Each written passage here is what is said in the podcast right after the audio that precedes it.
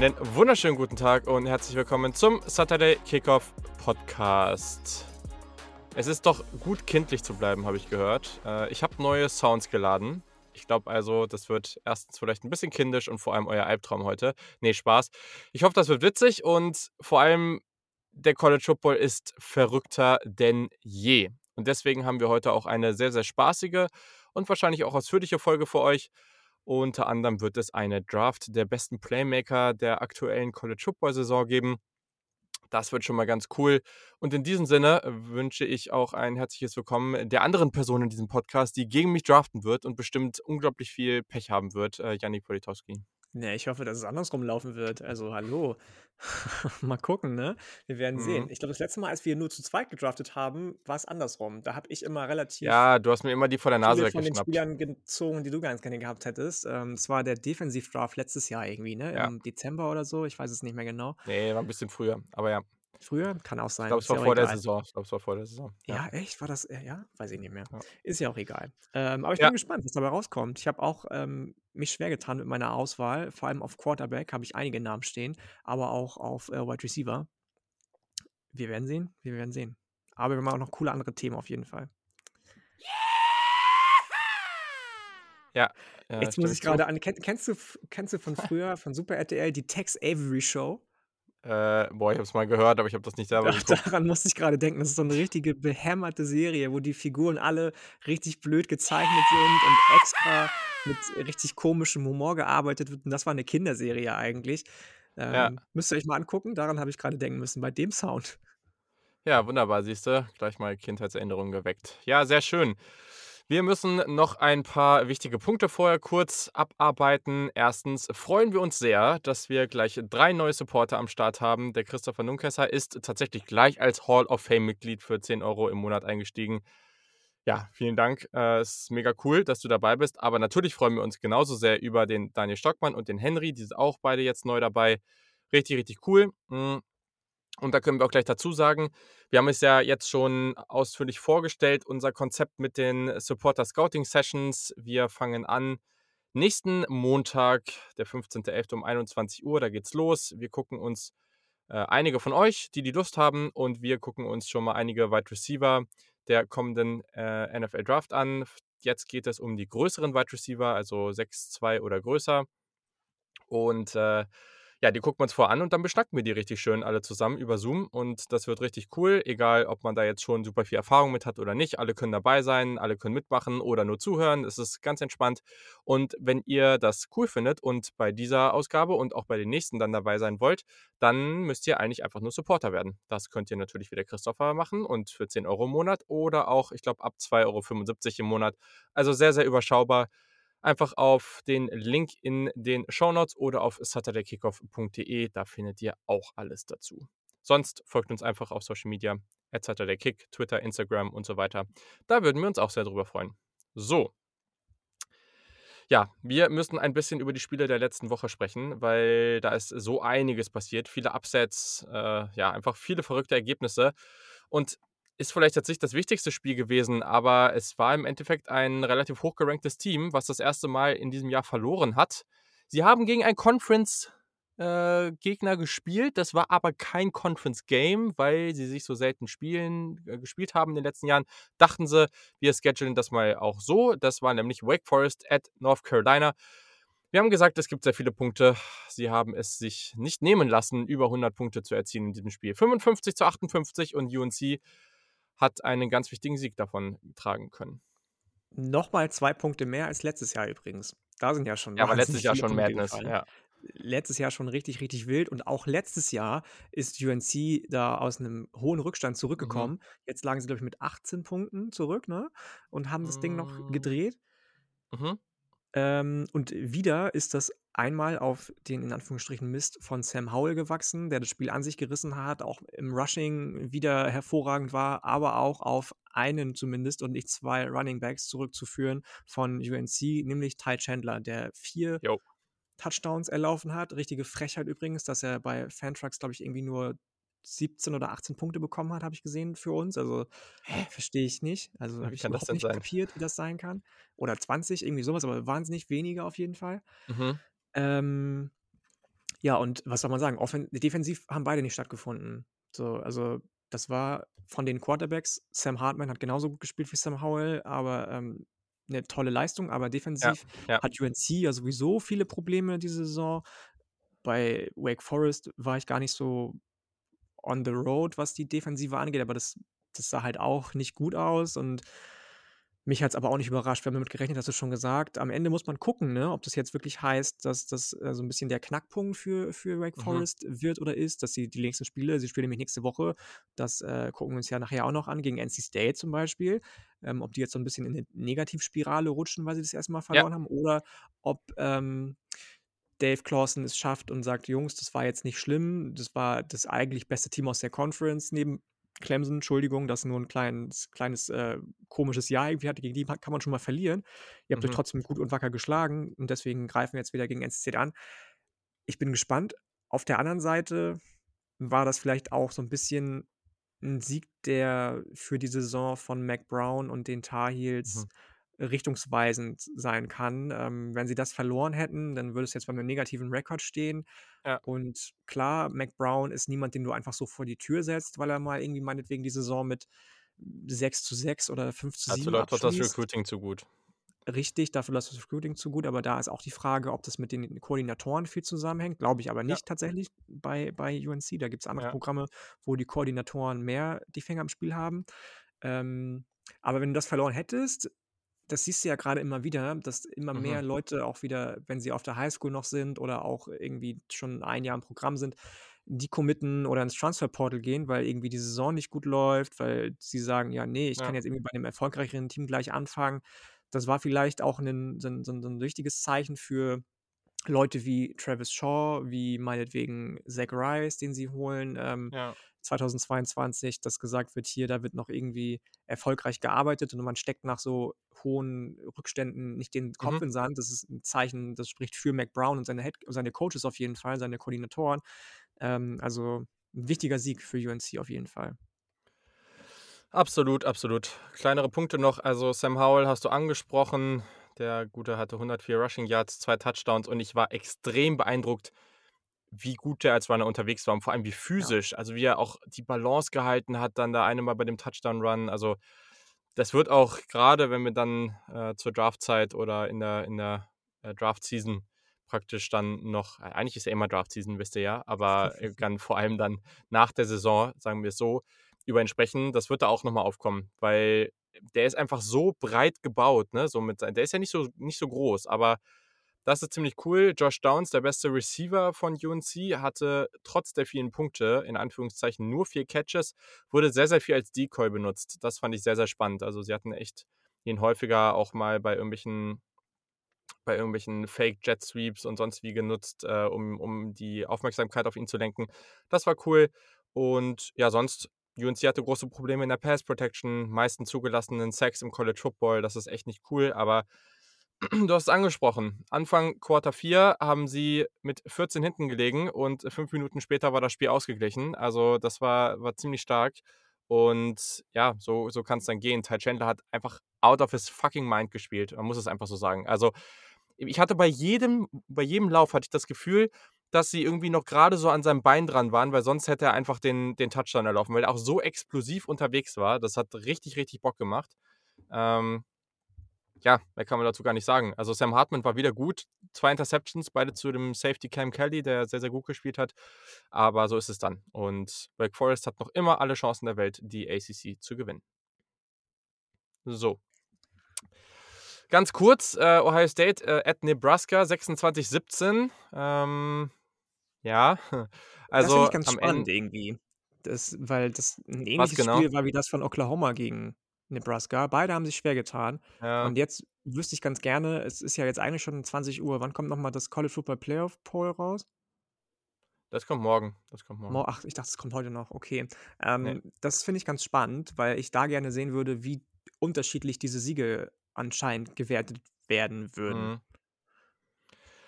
Ja, ich weiß nicht, ob man das dann direkt sieht, ne? Also, Ohio State, die hatten überraschend viele Probleme, auch grade beim Running, äh, oder Rushing und Ah, weiß ich nicht. Also, irgendwie sie hatten schon viele Yards am Ende, daran lag's jetzt nicht. Also, CJ Stroud hatte auch 405 Rushing Yards, äh, aber, äh, eben auch 2 Interceptions. Jaxon Smith-Njigba 240 Receiving Yards, al also, Dein absolutes Monster-Game. All-Time-Favorite.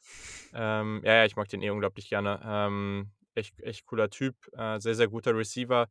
Ähm, ja, aber es hat irgendwie nicht so ganz sollen sein. Äh, Nebraska hat halt äh, grade bei den Field Goals irgendwie auch echt häufiger mal einen daneben gesetzt und Ohio State hat mit Noah Ruggles halt jemanden, der einfach, ich glaube, die gesamte Saison noch nicht einen Kick daneben gesetzt hat, einfach sehr, sehr souverän. Ja, und dann rettet man das irgendwie über die Zeit. Also, so richtig überzeugend war's nicht. So, Nicht so äh wirklich, ne. ja, Also, okay, ja. das Jannik war mal wieder gemutet, weißt du, das, äh, Ja, das ja. das wird sich auch nie ändern in unserer gemeinsamen Podcast-Zeit, glaube ich. Das, Ja, ähm ja, ja. Das Aber du hast alles gesagt zu Ohio State, glaube ich. Das allgemein in der Big Ten waren ja sowieso crazy viele 200 Yards plus Receiving Games, kann man vielleicht Ja. anmerken. In der ganzen Saison davor 2 von Ja. Receivern und jetzt letzte Woche waren 3 versch äh, also gleich 3 von Jahan Dotson, der Penn State zum Sieg Ja. geführt hat, von, äh, David Bell, der Purdue zum Sieg gegen Michigan State geführt hat und Jaxon Smith-Njigba eben. Ja, das Das, ist, äh, ähm, natürlich ich stark. crazy von Purdue auch, ne, dass sie wieder äh, Ja. in den Playoff-Rängen geranktes Team geschlagen haben. Wieder, ähm, kann man das nicht nur David Bell, ähm, zugutheißen, sondern du musst einfach auch Aiden O'Connell nennen, der früher früher Walk-on war mit über 500 Yards, 536 Yards, 3 Touchdowns. Richtig, richtig guter Typ. Das bringt einfach Spaß, dem zuzugucken. Ich bin tatsächlich überrascht von Purdue im Moment. Ja, also, genau, du hast ist jetzt, die äh, ist ja auch die die West schon wieder offen. Also Genau, also fließender Übergang hier an der Stelle. Michigan State hat letzte Woche gegen Michigan dieses unglaubliche Duell für sich entscheiden können. Ganz, ganz großes Tennis und dann also nur um diese Woche dann gegen Purdue zu verlieren, was natürlich echt klar. ja, es war klar, ähm, irgendwie schon. Also, es war halt einfach bitter. Sie verlieren 29:40, war auch relativ ähm, deutlich tatsächlich. Und Purdue ist ja so ja, so dieser bisschen dieser Endgegner der vielleicht leicht überdurchschnittlichen Teams, die äh, die die lange ungeschlagen sind. Vielleicht nennt man's so. Also, ich glaube, in den ich weiß nicht genau, in wie vielen Jahren das jetzt war, aber irgendwie über die letzten äh, oder oder vielleicht auch all time war's sogar, dass sie, glaube ich, irgendwie 17 Siege gegen Top-5-Teams haben und das hat kein anderes Team im gesamten College Football. Also, in den letzten Jahren ja zum Beispiel auch mal gegen Ohio State gewonnen mit Rondale Moore, ähm, wo sie dann die Buckeyes da überrascht haben. Ja, das macht Purdue sehr, sehr gut. Ähm, umso besser, weil nächste Woche geht's dann gegen Ohio State und ich glaube nicht, dass sie das zweimal hintereinander machen, aber jetzt wird's wahrscheinlich passieren. Ne, also unglaubliche Leistung. Kenneth Walker gleich am Anfang mit dem unnötigen Fumble, gleichzeitig trotzdem wieder 'n sehr, sehr gutes Spiel, 136 Yards und ja, du hast es angesprochen. Also, David Bell ist einfach 'n absurd guter Receiver. Ich bin sehr, sehr gespannt, wo der dann so in den Draft-Rankings von den verschiedensten Menschen auftaucht. Und Aiden O'Connell hat das einfach sehr gut gemacht und vor allem, da darf man mal gerne den 3. Touchdown angucken. Dieses Play-Calling, das war ja teilweise richtig, richtig nice. Also, hat sehr viel Spaß gemacht, viele explosive Plays. Hut ab.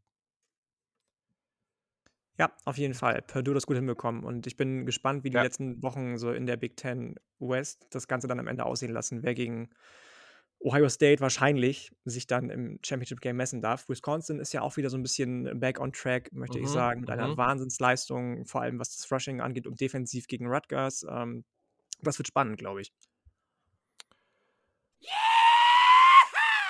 Genau, sehe ich auch so. Ähm, ja, wechseln wir mal in die SEC. LSU hat gegen Alabama gespielt. Und eigentlich, wenn man vorher mal so auf das Team geguckt hat, äh, dann hätte LSU in dieser Partie eigentlich, ja, gar kein Land sehen dürfen. Äh, auswärts Ich bei glaube, du hast letzte Woche Alabama gesagt, ob sie die 4 Touchdowns, ähm Ja. also 4 Touchdowns Unterschied covern, hast du Genau. gesagt, ja, ne? Also, Ja, ja, ja. genau. LSU hat ja auch Tausende von Verletzten, also unglaublich viele sehr, sehr wichtige, ehemals extrem hohe Recruits haben gefehlt. Und ich fand's aber ganz cool, was sie strategisch gemacht haben, weil die waren einfach super aggressiv. Also, sie sind 7 Mal ähm, oder 7 Mal haben sie das 4th Down ausgespielt, 5 von 7 konvertiert, leider am Ende halt einige nicht. Das war 'n bisschen ärgerlich. Und also erst mal dieser Fake Punt. Jo, Alter, das war halt einfach, äh, richtig, richtig cool, was sie da gemacht haben mit diesem Jump Pass. Äh, das äh, das hat einfach nur extrem viel Spaß gemacht.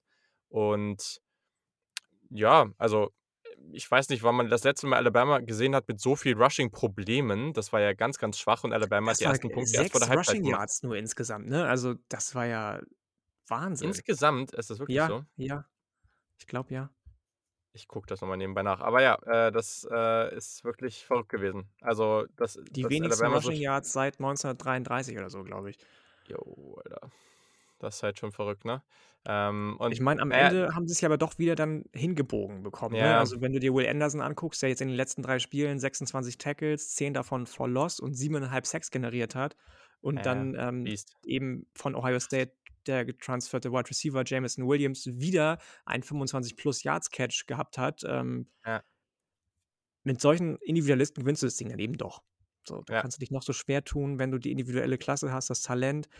Auch 'n ganz spannendes Thema, was wir gleich noch ansprechen, ähm, bei den großen Programmen. Ja. Ähm, dann dann klappt es eben doch am Ende. Ja, absolut. Ja, okay. Also, ich finde es immer 'n bisschen dämlich, dass sie diese, äh, Sack Yards reinzählen. Ähm, aber selbst wenn du Ja, die ja. Yards der Sacks von, äh an Bryce Young rausrechnest, äh, dann haben sie jetzt hier, äh, nicht mal 30 Rushing Yards. Das ist halt, ja, schon verrückt, das sieht man selten. Mhm. Und das Problem ist aber auch wieder, man sieht das halt, ne? Alabama scored fast die ganze Halbzeit nicht und dann kurz vor der Halbzeit der erste Touchdown und dann geht's halt ganz schnell und dann kommt gleich der nächste, ne? Also, du das ist halt unglaublich schwierig. In im 3. Quarter kommt dann Jameson Williams und haut, äh, diesen diesen absurden mit diesem absurden Speed wieder einen raus. Also ja, am Ende haben sie natürlich noch die Chance, weil Bryce, äh, Young diesen Fumble hat, aber dann dann hält die Alabama Defense eben und ja, also überraschend, wie wie knapp das dann doch war. Da muss man LSU auf jeden Fall 'n Kompliment für aussprechen. Trotzdem, Alabama hat's über die Zeit retten können. So, ja. Dann, äh, kommen wir zu dem Team, dem ich heute jetzt einfach mal, nachdem wir bei uns mal gefragt haben in der Gruppe auf Signal, ähm, das Logo gewidmet habe. Und zwar hat Baylor 28:30 gegen TCU Oh. verloren. Und ich meine, was ist das für 'n Sieg? Die haben den Headcoach jetzt grad gefeuert, sie spielen mit'm Backup-Quarterback und mit'm Backup-Running-Back und trotz alledem also, man muss kurz als Allerwichtigstes sagen, Baylor hat ganz, ganz klar das Uniform-Duell gewonnen. Also, diese Tech diese TCU-Uniforms, die sind so unglaublich hässlich. Die Also, magst das gar nicht, ne? Egal in welcher Äh, Kombi, das ist einfach ne, nicht deins. da also, das war das Schlimmste. Wenn die wenigstens ihr Schwarz und ihr Lila Lila ist ja schon nicht geil, aber das nehmen so. Aber mit diesem Rot und so, das war so hässlich, wirklich. Also, selten was Schlimmeres gesehen. Aber das hat trotzdem irgendwie anscheinend geholfen. Vielleicht konnte Baylor dann auch irgendwie nicht so richtig gucken, weil sie die ganze Sachen dachten so: „Boah, wie hässlich“ und na ja, keine Ahnung.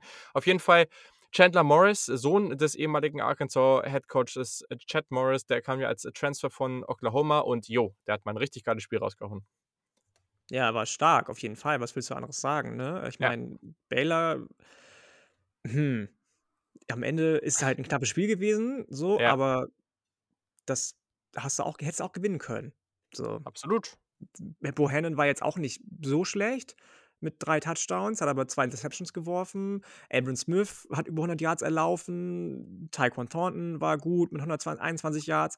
So Individualisten waren auch bei denen da, aber die haben dann am Ende halt Fehler gemacht, die die bei TCU nicht gemacht wurden und ja, was soll ich dazu anderes sagen? Das das ist halt irgendwie ist das aber komisch, weil ich habe vor der Saison dachte ich mir so: „Ja, TCU weiß ich jetzt nicht so genau und genau das spiegeln sie diese Saison wieder, mal hopp, mal top.“ Ähm, ich ich weiß noch gar nicht, was ich dazu sagen soll, ganz ehrlich. Also, ne. Der Die kommt jetzt wieder. Da kommt der Hype-Train wieder, weil der kommt einfach für Quentin Johnston. Junge. Ne, bin kein ich nein, kein Hype-Train.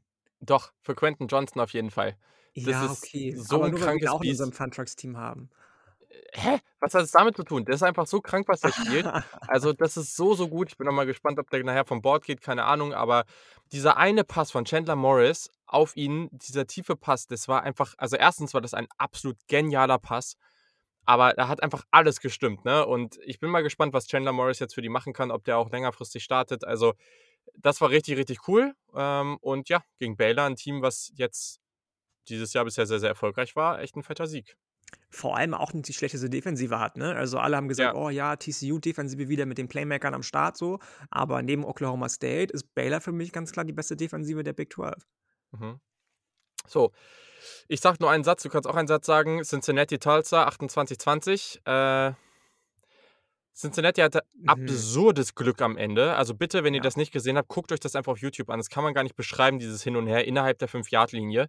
Ähm, und wenn sie so weitermachen, dann bekommen sie definitiv nicht den, den Support von dem Komitee, weil das reicht Das glaube ich auch nicht. Das glaube ich auch nicht. Ich ich würde es halt wirklich gerne sehen, aber die letzten Wochen waren wirklich nicht nicht schön anzugucken und dann darf man sich am Ende dann eben auch doch nicht beschweren, wenn man gegen Group of Five Gegner nur so sich durchwurstelt.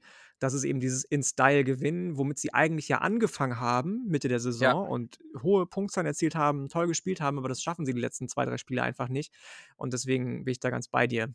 Ähm, Texas A&M hat sich in Stellung Ja, gebracht genau. gegen Auburn, 20-3 gewonnen, angeführt von Tyree Johnson, dem ich super gerne zugucke, einer aus dieser fantastischen Defensive Line, die Texas A&M für Ja. sich, ähm, äh, benennen darf. Und ja, sie spielen jetzt nächste Woche gegen Ole Miss, sprechen wir auch noch drüber gleich. Wenn die Glück haben, in Anführungsstrichen, und Alabama noch mal sich so 'n Ausrutscher wie gegen LSU leistet und dann vielleicht mal verliert, dann stehst du auf einmal im Championship-Game als Texas A&M, wenn du jetzt noch alles gewinnst und, ähm, Ja. dafür tun sie alles im Moment und ich würde es denen vielleicht sogar gönnen tatsächlich. Ja, also die Aggies sind auf jeden Fall die sind noch nicht raus. Das darf man das darf man hier nicht nicht falsch sehen.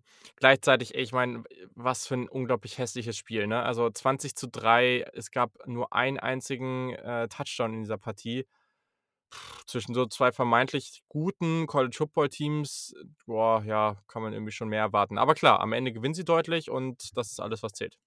Richtig. Und ich meine, ne, lass mal dann, wie gesagt, Alabama am letzten Spieltag gegen Auburn verlieren im Iron Bowl und dann Ja, dann ist stehst du auf einmal ohne Championship-Game da und auf einmal ohne Playoffs da. Das wäre tatsächlich mal 'ne Überraschung. Ja, nicht schlecht. Genau, du hast es schon angesprochen. Wir hatten ein sehr, sehr draftrelevantes Quarterback-Duell zwischen Liberty und Ole Miss. Ole Miss gewinnt 27:14 und Malik Willis hat schon wieder 3 Interceptions geworfen. Äh, ja, ist die Frage, ob der sich grade so 'n bisschen aus dieser ich weiß nicht, also er war ja sehr, sehr konstant, hat konnte man ihn so in diesen Diskussionen rund um die erste Runde sehen. Ich weiß nicht, ob er sich da grade rauswirft aus Weiß ich gar nicht so Diskussion. genau. Also, ich meine, jetzt sprechen wir alle über Matt Corral, der natürlich wieder 'ne ganz hervorragende Partie gezeigt hat und den man nur mit einem Wort beschreiben kann für mich im Moment und das ist, äh, tough. Ähm, der hatte auch letzte Saison 2 Spiele, wo er absolut unter ferner Liefen gelaufen ist mit 6 und 2 oder 3 Interceptions. Ähm, und ja, weiß ich nicht, ob ich jetzt 2 komplette Saisons von Malik Willis wegen 2 Spielen Ja, okay, aber komplett auf die Goldwaage legen würde, aber ich weiß, was du meinst. Es ist ja schon 'n Unterschied, ob du wie Matt Corral irgendwie für 300 Bazillion Yards wirfst, äh, und da halt 'n paar Intercept oder da ne, klar war das letztes Jahr extrem, aber das war natürlich auch sein vorletztes Jahr, ne? Ist nicht sein letztes Jahr. Und na ja, Malik Willis so 170 Yards, 0 Touchdowns, 3 Interceptions. Klar, er hat jetzt auch nicht so das Umfeld wie jetzt andere, ne? Aber jetzt muss ich ja auch noch mal kurz gucken, weil ich bin mir jetzt grad gar nicht sicher, was er die letzten Partien oder letztes letztes Spiel da gemacht hat. Ähm, ne, okay, ist auch schon 'n paar Partien her. Aber ja, das muss man mal sehen. Ich bin da wird drüber geredet werden. Letzte Partie, okay, er hatte 4 Touchdowns, 0 Interceptions, sorry, aber das war auch gegen UMass. Also, ja, gut, meine Güte, das davor gegen North Texas. Davor hat er nämlich gegen Louisiana Monroe 1 Touchdown, 3 Interceptions gehabt und davor gegen Middle Tennessee State 2 Touchdowns, 3 Interceptions. Ähm, ja, also Ja, es okay, ist halt sehr mhm, up and ja. down, ne? Weil du hast jetzt halt einfach 3 Spiele mit 9 Int 9 Interceptions und in den restlichen 1, 2, 3, 4, 5, 6, 7, 8 Spielen keine einzige. Das, äh, ja, schwierig, aber über dieses Spiel also letztes Jahr wurde Justin Fields für so 2 Partien absurd auseinandergenommen. Äh, ja, wenn Mhm, Malik Willis dieses Jahr für diese Spiele nicht auseinandergenommen wird, dann weiß ich auch nicht. Ja, okay, fair enough. Ja, aber trotzdem, nein. Also, das stimmt schon und ich glaube, ab am Ende wird Malik Willis ja auch grade für diesen für seine Tools, äh, so sehr gefeiert und ja, ich glaube, am Ende wird's wahrscheinlich eh so sein, dass die meisten sagen: „Okay, er ist vielleicht noch nicht er hat alle alles Talent der Welt, aber er ist noch nicht noch nicht ready, um jetzt direkt zu starten.“ Ähm, ja, aber guter Sieg für Ole Miss auf jeden Fall an dieser Stelle. Definitiv wichtig, auf jeden Fall, ja. Haben auch einige wichtige Wide Receiver gefehlt. Das ist dann natürlich echt cool, dass man das so ausgleichen kann. Sehr gut. Ja, was sagst du zu Illinois äh, Illinois und Minnesota?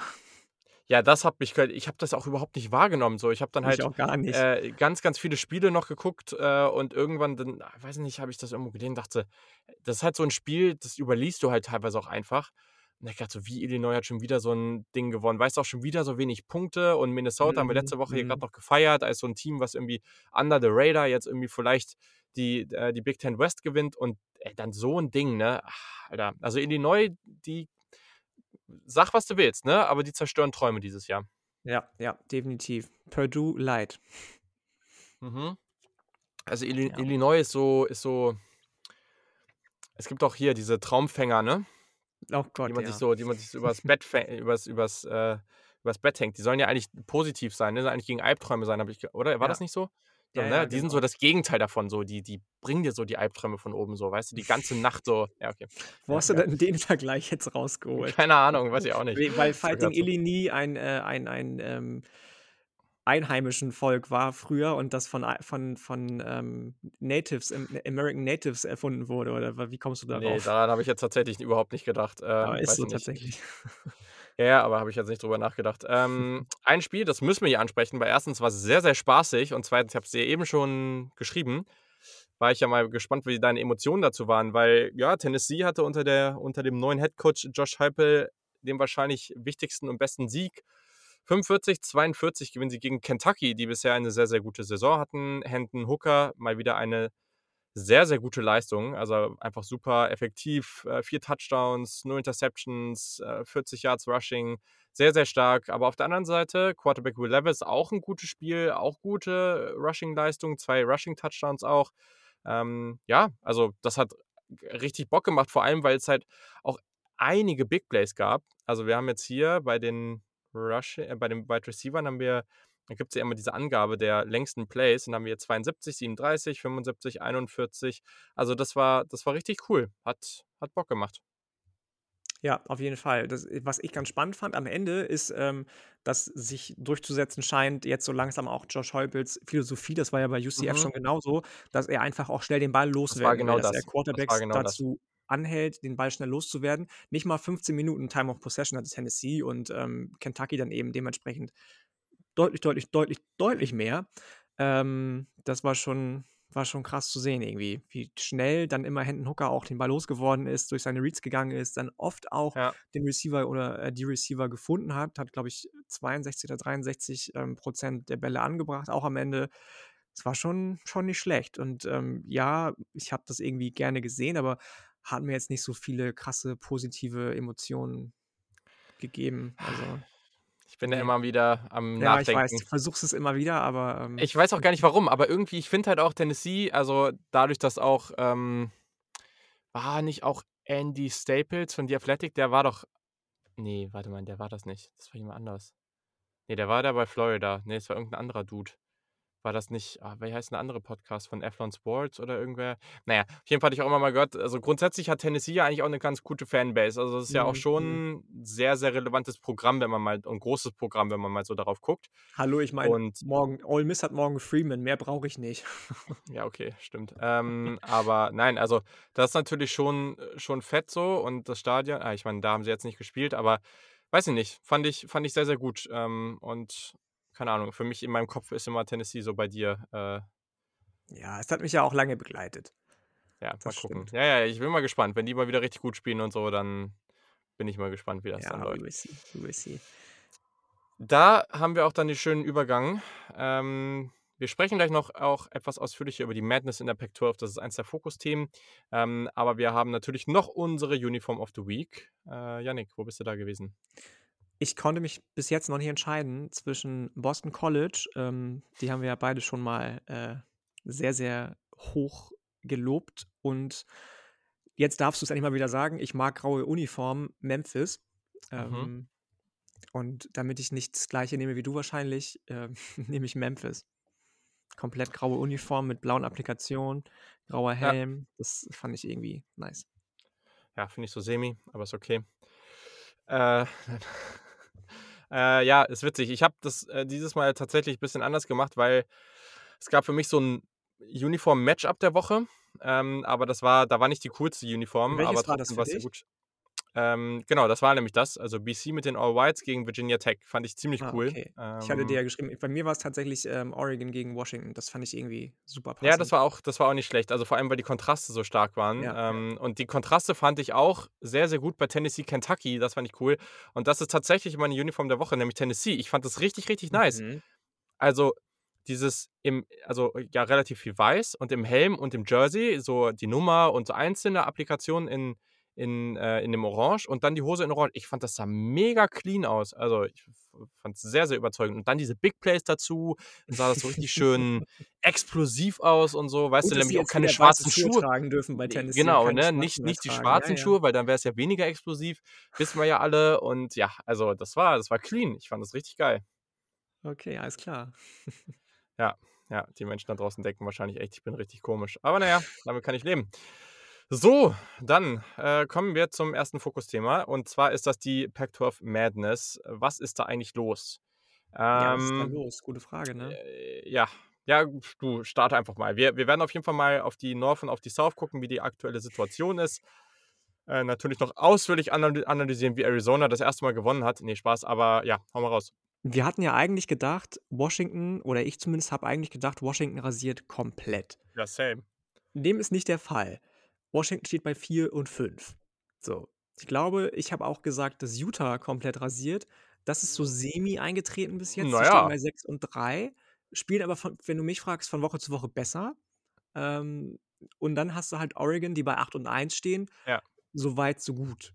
Die gewinnen aber auch immer wieder nur knapp. Also, immer wieder siehst du, dass die Mhm. Probleme haben, die eigentlich bei der momentanen Qualität der anderen Teams in der Pac-12 Pac-12 nicht auftreten dürfen oder dürften. Grade wenn du dir Washington anguckst, die immer tiefer in diese Negativspirale einzutauchen scheinen. Jetzt war am Wochenende so 'ne krasse Aktion mit Jimmy Lake, der 'n eigenen Spieler Ja, ja. geschlagen haben soll, als er versucht hat, in Anführungsstrichen, haben soll, hat er. Das wollte konnte man ja sehen. oder hat, genau, konntest du ja sehen. Er meinte zwar, hätte er nicht, aber das konntest du einfach sehen, dass er ihn in den Helm reingeschlagen hat. Ähm so, jetzt ist da grade gesagt worden, habe ich grad gelesen, gegen ASU ist er suspendiert worden von der Uni. Ja, Wenn du mich ja. fragst, erster Schritt zum Feuern. Also, da gibt's irgendwie nichts, was das noch Geht aufhalten nicht. könnte, meiner Meinung nach. Dann guckst du dir so Teams an wie Cal, die immer wieder nur 3, 4, 5, 15 Punkte aufs Board bringen und auch offensiv, haben wir eh Ja. schon drüber gesprochen bei der Saisonvorschau, wenig zustande bekommen. Aber dass sie so wenig zustande bekommen, hätte ich wirklich nicht gedacht unter Justin Wilcox. Der muss sich auch langsam mal fragen: „Was ist eigentlich hier los?“ Und ja, es gibt einfach viele Teams, die die überraschen, auch positiv, wenn man sich dann aber auf der anderen Seite die Oregon State Beavers oder die Washington State Cougars anguckt. Ja. Also, wenn du mich fragst, äh, brauche ich jetzt den Sound hier bei Oregon, ähm, weil das ist echt nur 'ne Frage der Zeit. Bei Washington, oder? Gefühlt ne, bei Oregon. Bei Oregon. Bis das, äh jetzt fängt das hier schon wieder an, meine Güte, na ja. Ähm, bis das am Ende halt einfach wieso hört das jetzt nicht auf? Das ist ja auch richtig weird. Na ja, okay. Siehst du, so läuft das hier grade noch falsch. Ich weiß auch nicht, was da was da das Problem ist. Na ja. Ähm, und die gewinnen halt immer nur sehr, sehr knapp. Und ich glaube man liest halt zum Beispiel zu Anthony Brown auch immer viel Negatives. Ich weiß gar nicht, ob ich da so negativ bin. Ich finde den zum Beispiel auch nicht uninteressant, wenn's jetzt, äh, in die Draft-Season geht. Einfach weil also, ich meine, das letzte Spiel war jetzt wirklich nicht gut, aber da geht äh, da läuft halt ganz, ganz viel schief. Also, die Hilfe grundsätzlich von dem Drumherum, auch mit den Receivern, das ist teilweise echt richtig, richtig schwach. Und ja, also, ich bin gespannt, wenn Oregon wirklich komplett alles gewinnt, inklusive Championship Game, dann haben sie 'ne sehr, sehr gute Chance aufs Playoff. Weil wir haben jetzt schon gesehen, das College Football Com Playoff-Komitee hat eigentlich fast, ich glaube, alle Teams, die im direkten Duell waren, jeweils das Siegerteam dann darüber gepackt. So, jetzt muss man natürlich warten, wie am Ende dann das alles so gewertet wird.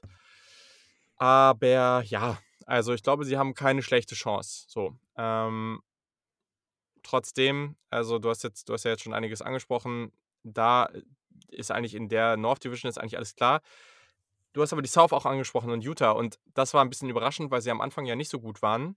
Äh, Gleich mit Hause Quarterback-Transfer. Charlie Brewer ist ja zu ihnen gekommen von Baylor Genau, als genau, genau. Graduate-Transfer, wurde gleich wieder geschasst in Anführungsstrichen, ähm, Ja. ersetzt. Dann kam wieder 'n Schicksalsschlag bei den Utah Utes und Ja. der hieß wieder, dass ein Spieler von ihnen ums Leben kommt, ganz, ganz tragisch. Ähm, und wie das weggesteckt wurde in den letzten Wochen, finde ich schon sehr beachtlich. Voll. Sie sind zu Hause 4 und 0 und sie haben jetzt eine 5 und 1 Bilanz in der Conference. Arizona State dahinter mit 4 und 2. Allerdings hat Utah gegen Arizona State gewonnen. Das heißt, sie haben praktisch eine 2-Siege-Führung. Dahinter ist dann UCLA mit 3 und 3. Also Utah muss jetzt schon eine Menge falsch machen, dass sie das noch abgeben. Und das ist Ja. schon auch beeindruckend, weil eigentlich war das am Anfang echt nicht so, nicht so stark.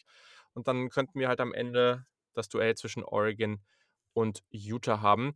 Vielleicht noch ganz kurz, hast du noch irgendwas zu sagen zu Oregon State, die ja alle sehr, sehr negativ gesehen haben und auch nicht überraschend. Und Ähm, die sind zu Hause haben die 4 auch negativ 0. gesehen, glaube ich, ne? Also, das Ja, ist ich habe natürlich. noch mal mir das 'n paar Spiele von denen angeguckt auch, nicht komplett, aber auch in den Zusammenfassungen. Da ist jetzt nichts, wo ich gedacht habe, da schreit super viel nach überragend auch irgendwie. Sowohl das Coaching als auch die meisten Individualisten, auch der Quarterback ist jetzt niemand, wo ich sage: „Ey, da breche ich irgendwie in Freudentränen aus.“ Da gibt's so 2 Ausnahmen. Du hast einmal den Redshirt Junior Running Back BJ Baylor, der schon fast bei 1000 Yards ist und den Leading Tackler Avery Roberts, der schon 103 Total Tackles hat. Das sind so die beiden, die eigentlich das ganze Team tragen, komplett. Alle anderen laufen so auf dieser Welle mit, habe ich das Gefühl. Aber wenn das reicht, um in der Pac-12 im erfolgreich zu sein, spricht das schon Bände und zwar nicht für die Pac-12, sondern eher gegen deren Qualität. Ja, aber gleichzeitig ist das auch einfach 'ne gute Leistung von Oregon State. Also, das Ja hätte klar, ich hat hat so niemand niemand erwartet. Ähm, ja, schon 'n verrücktes Jahr, aber das trifft ja auf den gesamten College Football zu. Absolut, absolut. Bei UCLA muss man mal gucken, wie das Ja, endet. super Mal komisches mal Jahr, ne? top. Ob das jetzt irgendwie tatsächlich das letzte Jahr vielleicht auch sogar von Chip Kelly ist, weil er es wieder mit Punkt 500 oder vielleicht sogar negativ abschließt, bin ich auch gespannt am Ende. Und das wäre irgendwie Ja. schade, weil das dann tatsächlich irgendwo irgendwie verschwendetes Talent gewesen wäre dieses Jahr. Ja, das, äh nach dem Start waren ja eigentlich früh, glaube konnte man gut sagen, dass sie eigentlich erst mal der Favorit in der South waren. Ja. Ähm, ja. Okay, dann kommen wir mal zum nächsten Punkt, denn wir haben USC mit Absicht hier nicht angesprochen. Man kann jetzt grade auf den College Football gucken und denken, wir haben jetzt hier so die typischen großen Programme der letzten Jahre. Alabama, okay, Clemson eigentlich, aber die haben jetzt dieses Jahr 'n Down Year. Georgia, Ohio State, Oklahoma und Co. Und dann gibt's da noch so 'n paar andere große, sehr, sehr große Programme eigentlich. Texas, USC, Florida und die sind, auch grade wenn man da historisch drauf guckt oder was heißt historisch, aber wenn man so auf die letzten 20, 30 Jahre guckt, dann sind das schon sehr, sehr relevante Teams, die unglaublich viel Geld haben, unglaublich große Unis und sehr, sehr große Fanbases. Und trotzdem sind die grade auch über Jahre hinweg, aber vor allem auch dieses Jahr extrem am struggeln. Und deswegen gucken wir uns die 3 jetzt mal nacheinander an, aber auch 'n bisschen so mit der Frage, sind die grade eigentlich noch relevant? Also, die werden eigentlich jedes Jahr klar gucken da viele Leute drauf, weil die Aufmerksamkeit da ist, aber da gucken viele Leute drauf und es wird immer wieder gedacht „Okay, na ja, da kann ja da ist ja doch genug Talent und da kann ja schon was draus werden.“ Und dann wird man aber eigentlich jedes Mal wieder enttäuscht. So, und deswegen frage ich mich grade echt, haben die noch diese Relevanz und glauben wir eigentlich daran, dass die irgendwann wieder hochkommen oder ist das mit sind das mittlerweile einfach große Unis mit viel Geld, die einfach nur brutale Durchschnittsteams sind? So. Ich Ja. glaube tatsächlich, ähm, die stehen ja alle bei 'nem negativen Rekord dieses Ja, Jahr ja. bisher und, ähm, dass das alles Teams sind mit unterschiedlichsten Vorzeichen. Ähm, bei Florida gibt es 'n anderes Problem als bei Texas. Bei Texas gibt's andere Probleme als bei USC. Ja. Ähm, Deswegen das sprechen wir drüber. ist das genau deswegen sprechen wir drüber. Ähm, ich weiß gar nicht, mit wem wir anfangen wollen, ob wir mit USC anfangen wollen, weil wir grade über Pac-12 Madness gesprochen Ja, haben. dann los. Würde sich vielleicht anbieten. Ich glaube, da sind so die inneren Strukturen der größte Gegner. Da gab's so vor 1, 2 Jahren ganz, ganz viele Umschwelgungen, was zum Beispiel die Posten anbelangt, die alle modernen, Mhm. in Anführungsstrichen modernen, ähm, Techniken betreffend, ähm, zu da zu zu vergeben waren. Ob das jetzt der Director of Player Personnel war, ob das der Director of Media Content war oder keine Ahnung. Da haben sie ganz, ganz viel umgestellt, damit du nämlich und da sind wir bei einem der wahrscheinlich für alle 3 Programme relevantesten Probleme, auf diesem Recruiting Level, was einfach Mhm. deine deine Schule trägt und tragen muss, wieder hinterherkommst, wenn es darum geht, Teams aus Texas, Arizona oder meinetwegen auch Georgia, Alabama, diese Recruiting Area Kalifornien, die eigentlich, wenn du das Programm USC bist, nur deine Area sein darf mit deiner Reputation über die letzten Jahrzehnte, ähm, wieder zu entreißen, in Anführungsstrichen. Ja, das war, glaube ich, eines der großen Probleme in den letzten Jahren bei USC, dass sie das nicht hinbekommen haben, diese ganze Area ihre Area sein und bleiben zu lassen. Sieben der Top 15 Recruits aus Kalifornien haben sich jetzt ähm, 2021 für USC entschieden. Ja, okay. Aber 2020 zum Beispiel war der beste Recruit aus dem eigenen Staat Gary Bryant Jr. So, Mhm. habe ich noch nie gehört, muss ich gestehen. Ich So, schon. Leute wie Bryce Young und Justin Flo haben sich für Alabama und Oregon entschieden. Das darf es Ja. halt einfach eigentlich nicht sein. Ähm, Ja. 2022 sieht es dann auch wieder anders aus, klar, aber auch da gibt es wieder auch schon wieder Leute, die sich für USC committed haben, die auf dem Sprung in Anführungsstrichen sind. Domahani Jackson zum Beispiel soll im äh, Jo- Alabama Hoodie gesehen worden sein oder Georgia Hoodie, ich weiß es nicht, bei irgendeinem Auftritt seiner Highschool. Hm, fände ich jetzt nicht so cool, wenn ich USC wäre an deren Stelle. Ähm, Mhm. und dass du eben auch nie das hinbekommen hast, deine Offensive Coordinator und Defensive Coordinator so auf den Track zu bekommen, den du haben willst. So Todd Orlando zum Beispiel, ich weiß nicht, wie du den findest. Wenn du mich fragst, ist das jemand, der einfach viel zu soft spielt, auch wenn das die Pac-12 nur ist. Das Pad-Level ist immer irgendwie ein großes Fragezeichen von seinen Leuten in der Defensive Line. Tackling ist da quasi non-existent, auch wenn du jetzt so einen Typen hast wie Drake Jackson in der Defensive Line.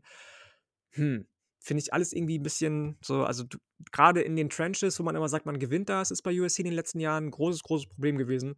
Und eben, ich glaube, was nochmal mehr als bei den anderen beiden Teams, die wir gleich besprechen, ein Faktor ist, ist eben das In-State Recruiting, was einfach du wieder mehr an dich reißen musst. Äh, ein großer, großer Faktor. Voll. Also, ja, hast jetzt äh, absolut oder stimme ich absolut zu. Ähm, ja, also ich meine, muss man jetzt auch mal abwarten. Du hast natürlich auch Corey Foreman, ähm, sehr, sehr hohen Recruit reinbekommen. Ähm, mal gucken, wie sich der die nächsten Jahre macht. Äh, aber ja, also dieses Jahr, ich glaube, die kriegen gerade dieses Jahr so ein bisschen so einen Free Pass, weil halt der Headcoach mitten in der, in, mitten in der Saison gefeuert wurde und man jetzt einfach mal abwarten muss, was passiert.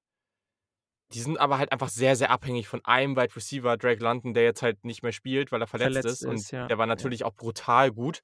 Aber wie abhängig die von dem waren, als so ein Programm, was auch in den letzten Jahren, ne, also erstens viele Wide Receiver oder einige Wide Receiver in die NFL gebracht und auch immer eine sehr, sehr tiefe Gruppe gehabt. Also finde ich, finde ich echt merkwürdig. Und Super ich glaube, komisch, auch wie du sagst, ne? So Juju, dann klar, wir haben über ihn wahrscheinlich schon genug gesprochen, aber Amon Ra St. Brown zum Beispiel war ja auch ein Pittman, großes, großes Thema bei denen. Und also das ist immer komisch, habe ich auch drüber nachgedacht, dass die es nie hinbekommen haben, die Spieler so zu entwickeln, wie du sie eigentlich brauchst und die ja, trotzdem bei denen funktioniert haben.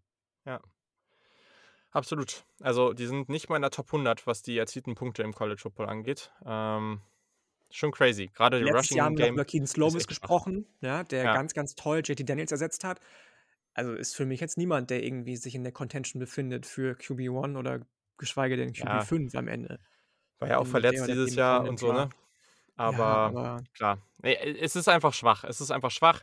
Und die große Frage ist jetzt, ich habe irgendwie das Gefühl, dass mittlerweile generell schon fast damit gerechnet wird, dass das James Franklin wird. Vielleicht wird es auch wer anderes, aber glaubst du, also würdest du jetzt mit James Franklin fest davon ausgehen, dass USC in den nächsten Jahren wieder ganz nach oben kommt?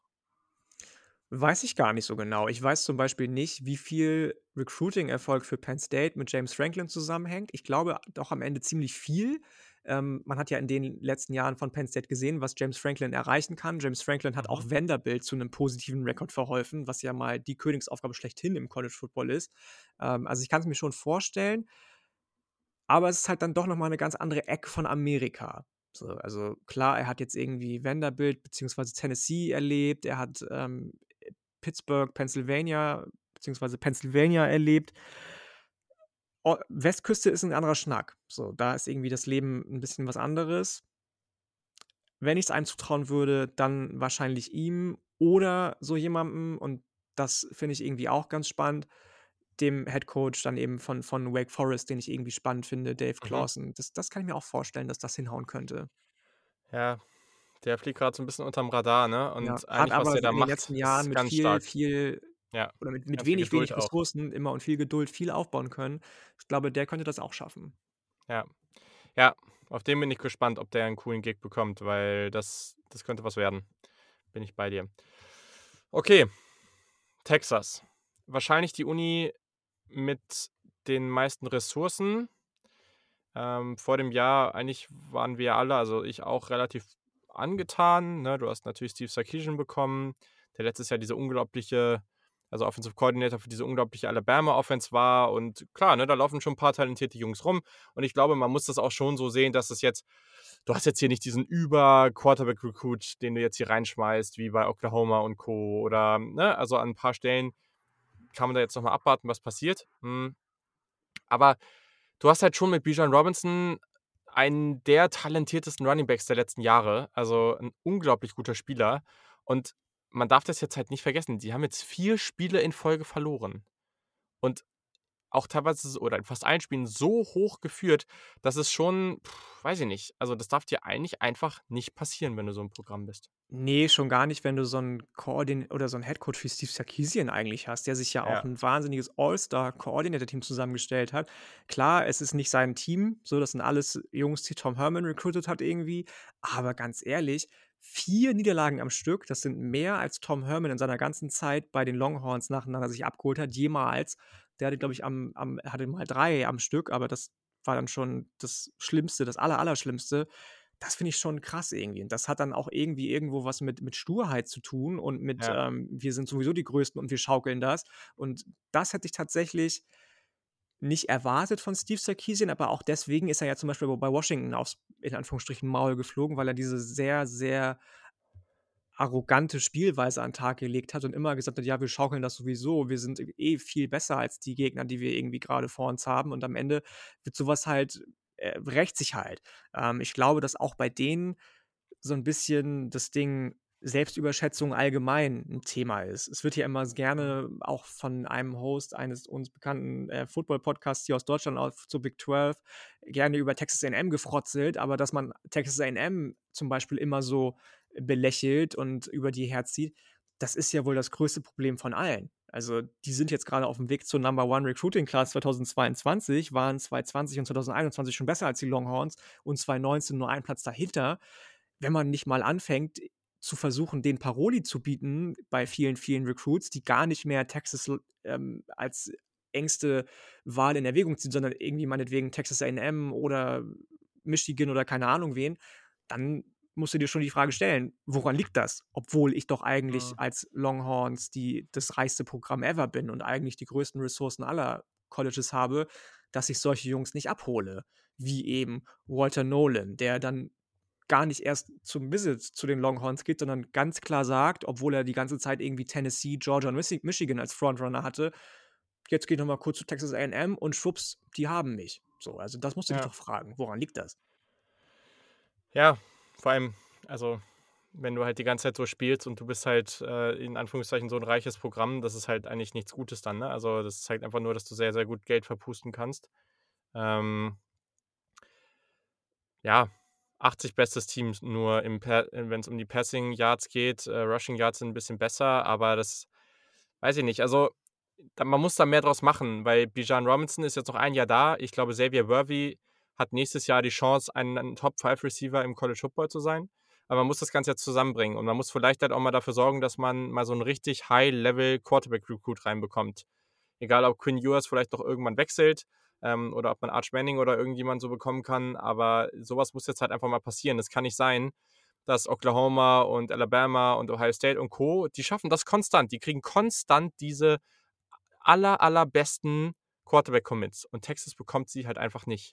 Und ja, da bin ich ich ja, ich bin ich bin sehr gespannt da drauf. Ich glaube, dadurch, dass Texas jetzt äh, also nächstes Jahr, wenn Bijan Robinson in seinem letzten Jahr ist und das wird so sein, also, es würde mich sehr überraschen, wenn der noch 'n Jahr dranhängen würde.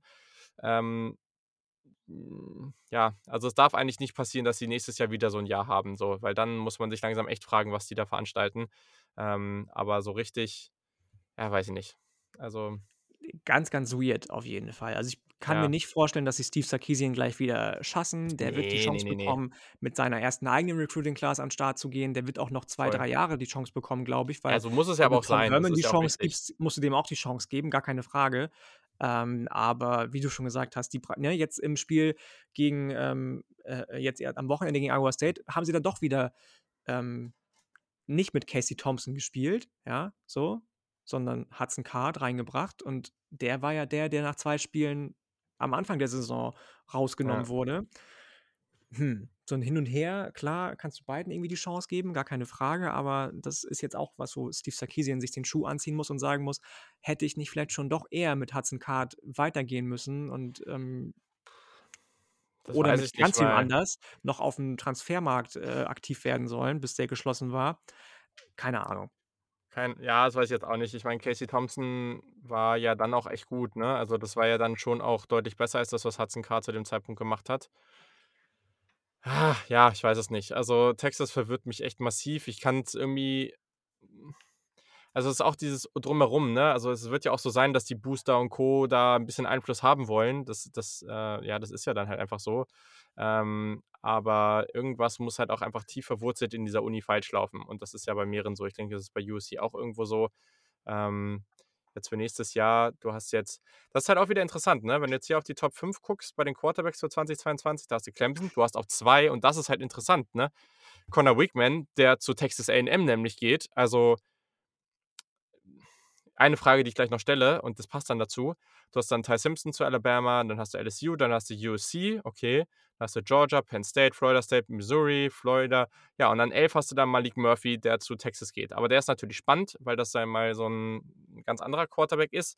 Ähm, mal gucken, wo es dann hingeht. Also, wenn sie jetzt 'n Malik Murphy und dann nächstes Jahr vielleicht mal 'n etwas größeren Quarterback oder höher gerankten Quarterback-Recruit bekommen, das wäre auf jeden Fall mal was, aber ja, so richtig klappen Ja, das ist nicht. das ist halt das, was ich meine. So Texas ich habe das Gefühl, dass das so das Programm ist, das gar nicht mehr großartig in Erwägung gezogen wird von irgendwelchen Spielern, wenn sie nicht grad aus Texas kommen. Du siehst das Ja. Alabama-Jungs aus Kalifornien Ja, ja, genau. du siehst das Ohio State Ohio State holt sich die Leute Jungs aus Texas, genau. aus Texas sich die Leute holt. Alle holen irgend rekrutieren natio internatio äh, national und nicht nur in ihrem eigenen Staat, es sei denn, du heißt NC äh, UNC, was aber auch nicht verkehrt ist in den letzten Jahren. Ähm, und Texas ist irgendwie hinten übergefallen. So.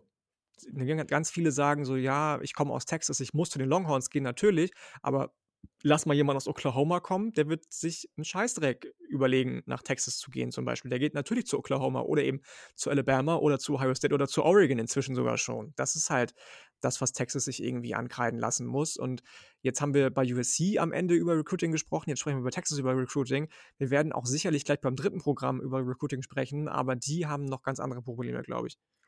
Ja, aber das ist schon wichtig, ne? Also, ich glaube auch diese Personalie Arch Manning ist für Texas ganz, ganz wichtig. Ich habe keine Ahnung, wo Ich wo glaube der grade inzwischen nicht steht. mehr, dass der zu zu Texas geht, sage ich dir ganz Okay, ehrlich. äh, keine Ahnung, ne? Ich sage einfach, wie es ist, aber der Nummer 2 Recruit, Levius Overton, äh, Defensive Liner, steht hier auch bei 100 % bei Oklahoma. So, dann hast du an 3 David Hicks, der bei 100 % Texas A&M steht. Also, wenn du jetzt sagen würdest, dass Overton wirklich zu Oklahoma Oklahoma geht, dann hat Oklahoma in dieser Recruiting Class und das wäre komplett absurd.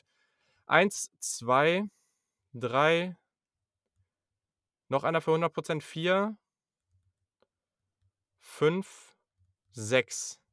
6 Five Stars direkt an 41, noch der nächste Recruit, den sie schon bekommen haben. So, ne, dann wären das irgendwie 7 Top 50 Recruits. Also und Texas A&M rekrutiert auch sehr, sehr gut. Ganz ehrlich, ich bin mir nicht sich also, ich bin mir nicht sicher. Ich glaube also, Texas hat 2 Möglichkeiten eigentlich, wenn sie in die SEC kommen. Entweder das läuft viel, viel besser, weil sie dann auf einmal diesen SEC-Schub haben, ähm, und und können sich da gut platzieren. Oder, und das halte ich für aktuell für wahrscheinlicher, weil ich bin jetzt langsam davon weg, irgendwie immer Texas dann doch diesen Benefit of the Doubt zu gehen. Ich kann mir auch vorstellen, dass die da einfach brutaler Durchschnitt werden. Also, ich glaube nicht Durchschnitt. Die Frage ist halt, ob du dann damit meinst SEC-Durchschnitt oder Landesdurchschnitt. So, wir brauchen nicht Ja, darüber okay. reden, dass wahrscheinlich also, das glaube ich auch tatsächlich. Ich bin ja eigentlich auch kein Fan von diesem SEC-Bias, aber ich glaube schon, dass so Programme, die in der SEC Stand jetzt Durchschnitt sind lass es Auburn sein, dass die in allen Conferences, die es sonst so gibt gegen um den Titel spielen würden. Das glaube ich schon. Ähm, Aber bei Texas ist halt das Ding, dass du jetzt eben in die Conference gehst, in die dein, in Anführungsstrichen, härtester Rival, über den du immer lachst, schon seit, wie lange ist jetzt Texas A&M in der SEC? Ähm, weiß ich gar nicht so genau, wie lange die da schon spielen, die jetzt schon lange, Paar lange, Jahre, lange ja. Vorsprung haben, was diese große Conference angeht und einfach sich auch jetzt schon Namen erarbeitet haben in SEC-Land, möchte ich es mal nennen, so in so eben Staaten wie meinetwegen Alabama, wie Georgia, wie Florida. Mhm, mhm. Ähm, und das hat Texas eben noch nicht. Und jetzt haben sie wahrscheinlich einfach, wenn du mich fragst, ist, bin ich da auch der Meinung, dass die diesen Vorteil, die Longhorns zu sein, den gibt es nicht mehr. Du Mhm. bist nicht mehr das unangefochtene Nummer 1 Programm in Texas. Das sehe ich einfach nicht so. Und ähm, ob das in der SEC mit dem großen Geld, was sie haben, sich wieder ändert, wage ich auch zu bezweifeln. Jetzt, jetzt gehen wir mal davon aus, dass in die SEC West, äh, dass ähm, die beiden Teams reinkommen, Oklahoma und Texas, und dass Auburn rausgeht in die East, weil die sind das östlichste Team. Das Aber warum sollte komisch, Auburn als, also das glaube ich halt nicht. äh, ist ja egal, oder was? Ich glaube, dass Ja, wenn ein Team rausgeht, dann geht LSU raus. Aber LSU ist halt, das würde von der Lokal, also da Nee, geht es ich ja weiß, um, aber na, ja, klar, ich weiß, um aber East und West halte geht es es für halt darum. unwahrscheinlich, dass du Mississippi State und Ole Miss oder dass du, dass du Auburn, Alabama, dass du die trennst. Dann Das kannst du höchstens, es wird ja so nach so oben getrennt, sieht man hier gerade. Also Missouri ist eigentlich viel, viel westlicher als äh, Auburn und. Alabama. Vielleicht wäre es zum Beispiel auch Arkansas, das könnte auch sein, ähm, Ja. die da oben relativ nah an Missouri dran sind. Okay, wenn es die wären, dann muss man jetzt ja echt mal drauf gucken und klar sagen, dann hast du in deiner Division Oklahoma, du hast Alabama, du hast Texas A&M, du hast Auburn, du hast LSU. Das sind gerade alles Teams, bei denen ich, denen ich eigentlich, also LSU muss man jetzt mal abwarten, aber so wie die auch gerade rekrutieren, was die für Receiver da rumlaufen haben, Ja, das ist jetzt ja. halt nicht so ein ideales Jahr, aber gut, ne? Also, keine Ahnung, ich sehe jetzt irgendwie nicht, wie die da konstant in der Spitze rumlaufen. E ehrlich, ich würde es fast auch wenn Texas ich habe da immer so eine mal finde ich's relativ cool und würde das auch gerne sehen und dann mal wieder nicht, weil ich finde es auch teilweise echt schon ein bisschen arrogant, aber okay, ähm, es ist so 'n Hin und Her. Ich würde es aber ich glaube, für 'n College Football wäre es nicht schlecht, wenn Texas da richtig äh, richtig richtig stark werden würde. Ja, aber ich Ähm, meine, das kann man bei so vielen Programmen sagen. Für 'n College Football wäre es ja, auch geil, wenn USC wieder dominant wäre. Für 'n College Football wäre es auch geil, wenn Michigan ja, State nicht nur dieses Jahr so 'n geiles Jahr hätte. Für 'n College voll. Football wäre es auch cool, wenn FSU wieder voll am Start Ja, wäre. ja, So, d das aber genau. Ja, ja, gut.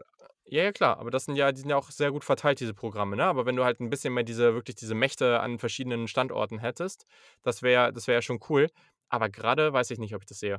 Also, ich glaube, das wird noch 'n Ich bisschen sehe es dauern. nicht, sage ich Ähm dir ganz ehrlich. Ich spreche ja morgen auch noch mit mit Lukas vom, äh, Horns and Horses mhm, viel Podcast. Da bin ich Spaß. eingeladen, weil als danke, danke, ähm, als Ersatz in Anführungsstrichen für Peter, weil er erst mal ausfällt grade. Ähm, ich ich sehe es nicht. Also, ne. Okay. Ja, dann lassen wir weiter. Wir haben noch Florida vor der Nase. Ähm, ja, die Florida Gators. Äh, nicht so 'n ideales Jahr. Ich hatte sehr, sehr hohe Hoffnungen, wie ihr euch erinnern könnt. Ich okay, aber auch nicht so negative, da gehe ich Das jetzt mal nicht, schon nein, von aus. nein, nein, das nicht. Sie haben 3 in Folge verloren. Sie stehen 2 und 5 in der SEC. Das geht einfach nicht. Sie haben 18 Turnover. Das sind die 100 d also, sie sind auf Platz 116 in der FBS und haben die zweitmeisten aller Power 5 Teams. 2 Gegen zu South 8 in den letzten Power 5 Spielen, in den letzten 10. Das ist schon Sie haben gegen South Carolina waren sie 20 Punkte Favorit und haben mit 23 Punkten verloren. Sie haben 284 Rushing Yards zugelassen. Das ist doppelt so viel, wie South Carolina sonst dieses Jahr im Durchschnitt hatte. Sie haben gerade den Defensive Coordinator und Offensive Line Coach gefeuert und ich frage mich jetzt gerade einfach, ob Dan Mullen da jetzt einfach gehen muss. Vielleicht ist das jetzt hier der richtige Move. Ich kann mir nicht vorstellen, dass sie ihn jetzt schon schassen, weil ich Nein, aber nach 'm Jahr. also, nach dem Jahr ist halt schon grade mit den Aussagen, die er getätigt hat in den letzten Wochen, was auch das Thema Recruiting anbelangt, das ist ja mal das Mhm. Ding, was Florida so von Georgia trennt, dass du eben statt auf Platz 1 oder 2 auf Platz 10 oder 11 oder 15 in den jährlichen Rankings irgendwie stehst, ähm, dass er einfach der Meinung ist, dass Recruiting kein wichtiges Thema ist, habe ich das Gefühl. Und er ist genauso wie die Longhorns vielleicht der Meinung, wir sind hier die Gators, wir sind das mit Abstand größte Programm in den äh, in in Florida, was einfach auch immer noch nicht stimmt, weil es dann so Teams wie Miami oder FSU gibt, die klar, jetzt grade ist Florida erfolgreicher in Anführungsstrichen, aber die einfach in der Gesamtheit, glaube ich, immer noch die deutlich prestigeträchtigeren Programme sind. Deswegen ist Florida für mich an so 'nem P äh, Punkt wir sprechen darüber, dass sie irgendwie, ähm, auf'm absteigenden Ast sind, aber ich glaube, die waren noch nie da, wo sie sich selbst sehen. die waren noch nie ein Powerhouse, wenn du mich fragst. Auch nicht während der Tim Tebow-Ära. Äh, äh, und ähm, das ist, glaube ich, der große, große Fehler, der bei Florida gerade vorliegt. Gerade, dass du eben auch dann so jemanden hast wie Dan Mullen, dem Disziplin und Respekt noch nie wichtige Tugenden waren, was du irgendwie einerseits in seiner eigenen Person siehst, aber auch an seinem äh, Team, wie sich das verhält, siehst. Letztes Jahr, Paradebeispiel, Schuhwurf von Marco Wilson gegen LSU, der dich den Sieg kostet. Ich glaube, wenn das ein Spieler von Nick Saban gemacht hätte, egal ob in seinen jungen Jahren bei LSU oder dann eben jetzt bei Alabama, der wäre den Rest seines Lebens nicht mal mehr Carwasher gewesen. So, also das, das gibt's doch gar nicht, dass der irgendwie der Meinung ist, dass du so auf dicke Hose machen darfst und dass du so arrogant sein darfst und dass du so so, so uneinsichtig in vielen Dingen sein darfst und er das auch noch vorlebt. Das verstehe ich halt einfach nicht. Und das Ding ist, was du gerade auch angesprochen hast, weswegen ich mir auch vorstellen kann, dass er gehen muss, dass es ja nicht das erste Mal ist, dass denn Mullen in so einer Situation ist. Als er noch Mississippi State trainiert hat als Head Coach, hatten die 2014 auch so eine Phase, wo du dann am Ende gegen Vanderbilt verloren hast, die bis dahin sieglos gewesen sind. Mhm. Und ähm, wenn das so weitergeht, ja, wenn du die, jetzt hast du gegen die Gamecocks verloren, die meinetwegen kein solch schlechtes Programm sind oder waren, wie es Vanderbilt im Moment ist oder in den letzten Jahren war, aber auch nicht gerade vom Erfolg geküsst sind in den ersten Spielen unter Shane Beamer. Das finde ich schon irgendwie schwierig. Und ähm, wenn du dann, wenn dann so Sachen zusammenkommen wie, du bist eben einfach nicht das, was du gerne wärst, du warst noch nie das, was du gerne wärst, du hast einen schwierigen Headcoach, der auf dem absteigenden Ast ist, aber immer noch mit irgendwie dicker Protzhose vorangeht und uneinsichtig ist, das sind schon schwierige Zusammenhänge irgendwie. Ähm, deswegen kann ich mir auch bei Florida gut vorstellen, dass da am Ende der Saison eine Umwälzung geben wird. Und ich wüsste tatsächlich auch nicht, sage ich dir ganz ehrlich, wenn ich mir die momentanen Recruiting-Erfolge, sind wir wieder, wieder mhm. bei dem mhm. Thema von Miami und von FSU angucke, die wieder ähm, aufblühen, in Anführungsstrichen, unter ihren aktuellen Headcoaches, Koordinatoren und so weiter und so fort, wie Florida raus, da rauskommen sollte aus der Negativspirale. Klar, du kannst dann so ein Ding haben wie Clemson, dass du unter so einem Headcoach Jahrhundert, in Anführungsstrichen Talent möchte ich ihn nicht nennen, aber Jahrhundert-Coach für das Programm wie Debo Swinney irgendwie einen Aufwärtstrend erlebst, aber den musst du auch erstmal finden, diesen Coach. Dass zum Beispiel Billy Napier sich Florida antut, I doubt it. Ja. Ja, I don't know. Es ist äh, schwierig. Also, ich würde es auch spannend finden, wenn man bei Florida gerade mit den Quarterbacks auch vielleicht mal ein bisschen mehr so einen Coastal Carolina-Ansatz von der Offense her ran angeht. Das fände ich auch sehr, sehr spannend. Ähm, also ich weiß nicht, ob ich ganz mitgehe von der Re Relevanz, die du gerade genannt hast. Miami hatte diese eine Phase, aber Florida hat halt schon deutlich mehr Siege auch All-Time als diese anderen beiden Programme. Also Florida ist schon ein sehr, sehr großes und sehr, sehr relevantes Programm. So also ich wollte jetzt nicht sagen, dass sie unrelevanter sind als FSU und Miami. Ich wollte eher damit ausdrücken, dass sie sich, glaube ich, eher in dieser Riege mit Alabama, mit Georgia, mit äh, Notre Da wollen sie hin. und Klar, Anspruch. Michigan Genau. sehen. Und ähm, da sehe ich sie halt einfach nicht. Ja, also für mich gehören sie da halt eher hin als die anderen Unis. Ähm, und im, im, das musst du sehen, von der Größe der Uni, von den Ressourcen her. Also eigentlich müssten sie da sein. Oder ist es schon richtig, dass das Ziel ist, dass sie dahin wollen? Also da, das finde ich schon. Aber gleichzeitig, ähm, ja, haben, schaffen sie das ja gerade so überhaupt nicht. Und ich glaube, ich würde jetzt vermutlich auch mal sagen, ich weiß es nicht, ich weiß gar nicht, wem ich jetzt von diesen drei Programmen so die, gerade so den negativsten Status anhängen würde. Ich glaube, Florida ist schon noch eine Uni, wenn sie sich jetzt den richtigen Headcoach holen würden, ähm, ich glaube, dass die schon auch relativ schnell das wieder rumreißen können. Aber es sind halt so Sachen, so, was wäre passiert, wenn du Anthony Richardson einfach schon früher jetzt wirklich aufs Feld, mehr aufs Feld lässt und den ein bisschen sich einspielen Aber glaubst du, dass, ne? sich also, das, dass sich das dann so krass äh, anders ausgegangen wäre? Er ist ja jetzt auch nicht gerade überragend gewesen in den letzten Spielen. Ähm. Ja, ja, aber genau, aber das ist ja auch das Ding, ne? Der hat halt, dann, dann schmeißt du den irgendwie gegen, gegen Georgia so das erste Mal richtig rein. So, also klar hat er vorher auch ein bisschen mehr gespielt, aber so, du musst dir halt auch schon mal ein bisschen Zeit, den, den Jungs ein bisschen Zeit geben, sich zu entwickeln, bevor sie dann gegen die richtig großen Teams spielen. Also so ein bisschen Routine brauchst du dann eben schon. Ich weiß nicht, ob dieser Ansatz, den die dieses Jahr gefahren haben mit den beiden QBs, ob der so richtig ist. Aber das Talent ist natürlich da. Recruiting ist einfach nicht auf dem Level wie von vielen anderen Unis oder da, wo sie hinwollen. Und das ist ein Problem. Ähm, aber das ist schon 'n fetter Name. Also, ich bin ich bin gespannt. Ich glaube, Florida hat schon 'ne Menge Potenzial. Gleichzeitig ist natürlich grade so, wenn du auf Florida guckst, die die Konkurrenz ist natürlich auch schon groß, wenn's ums, Ja. äh, Recruiting im eigenen Staat geht. Absolut. Ich glaube, das Team, das am ehesten den Sprung schaffen kann, ist USC.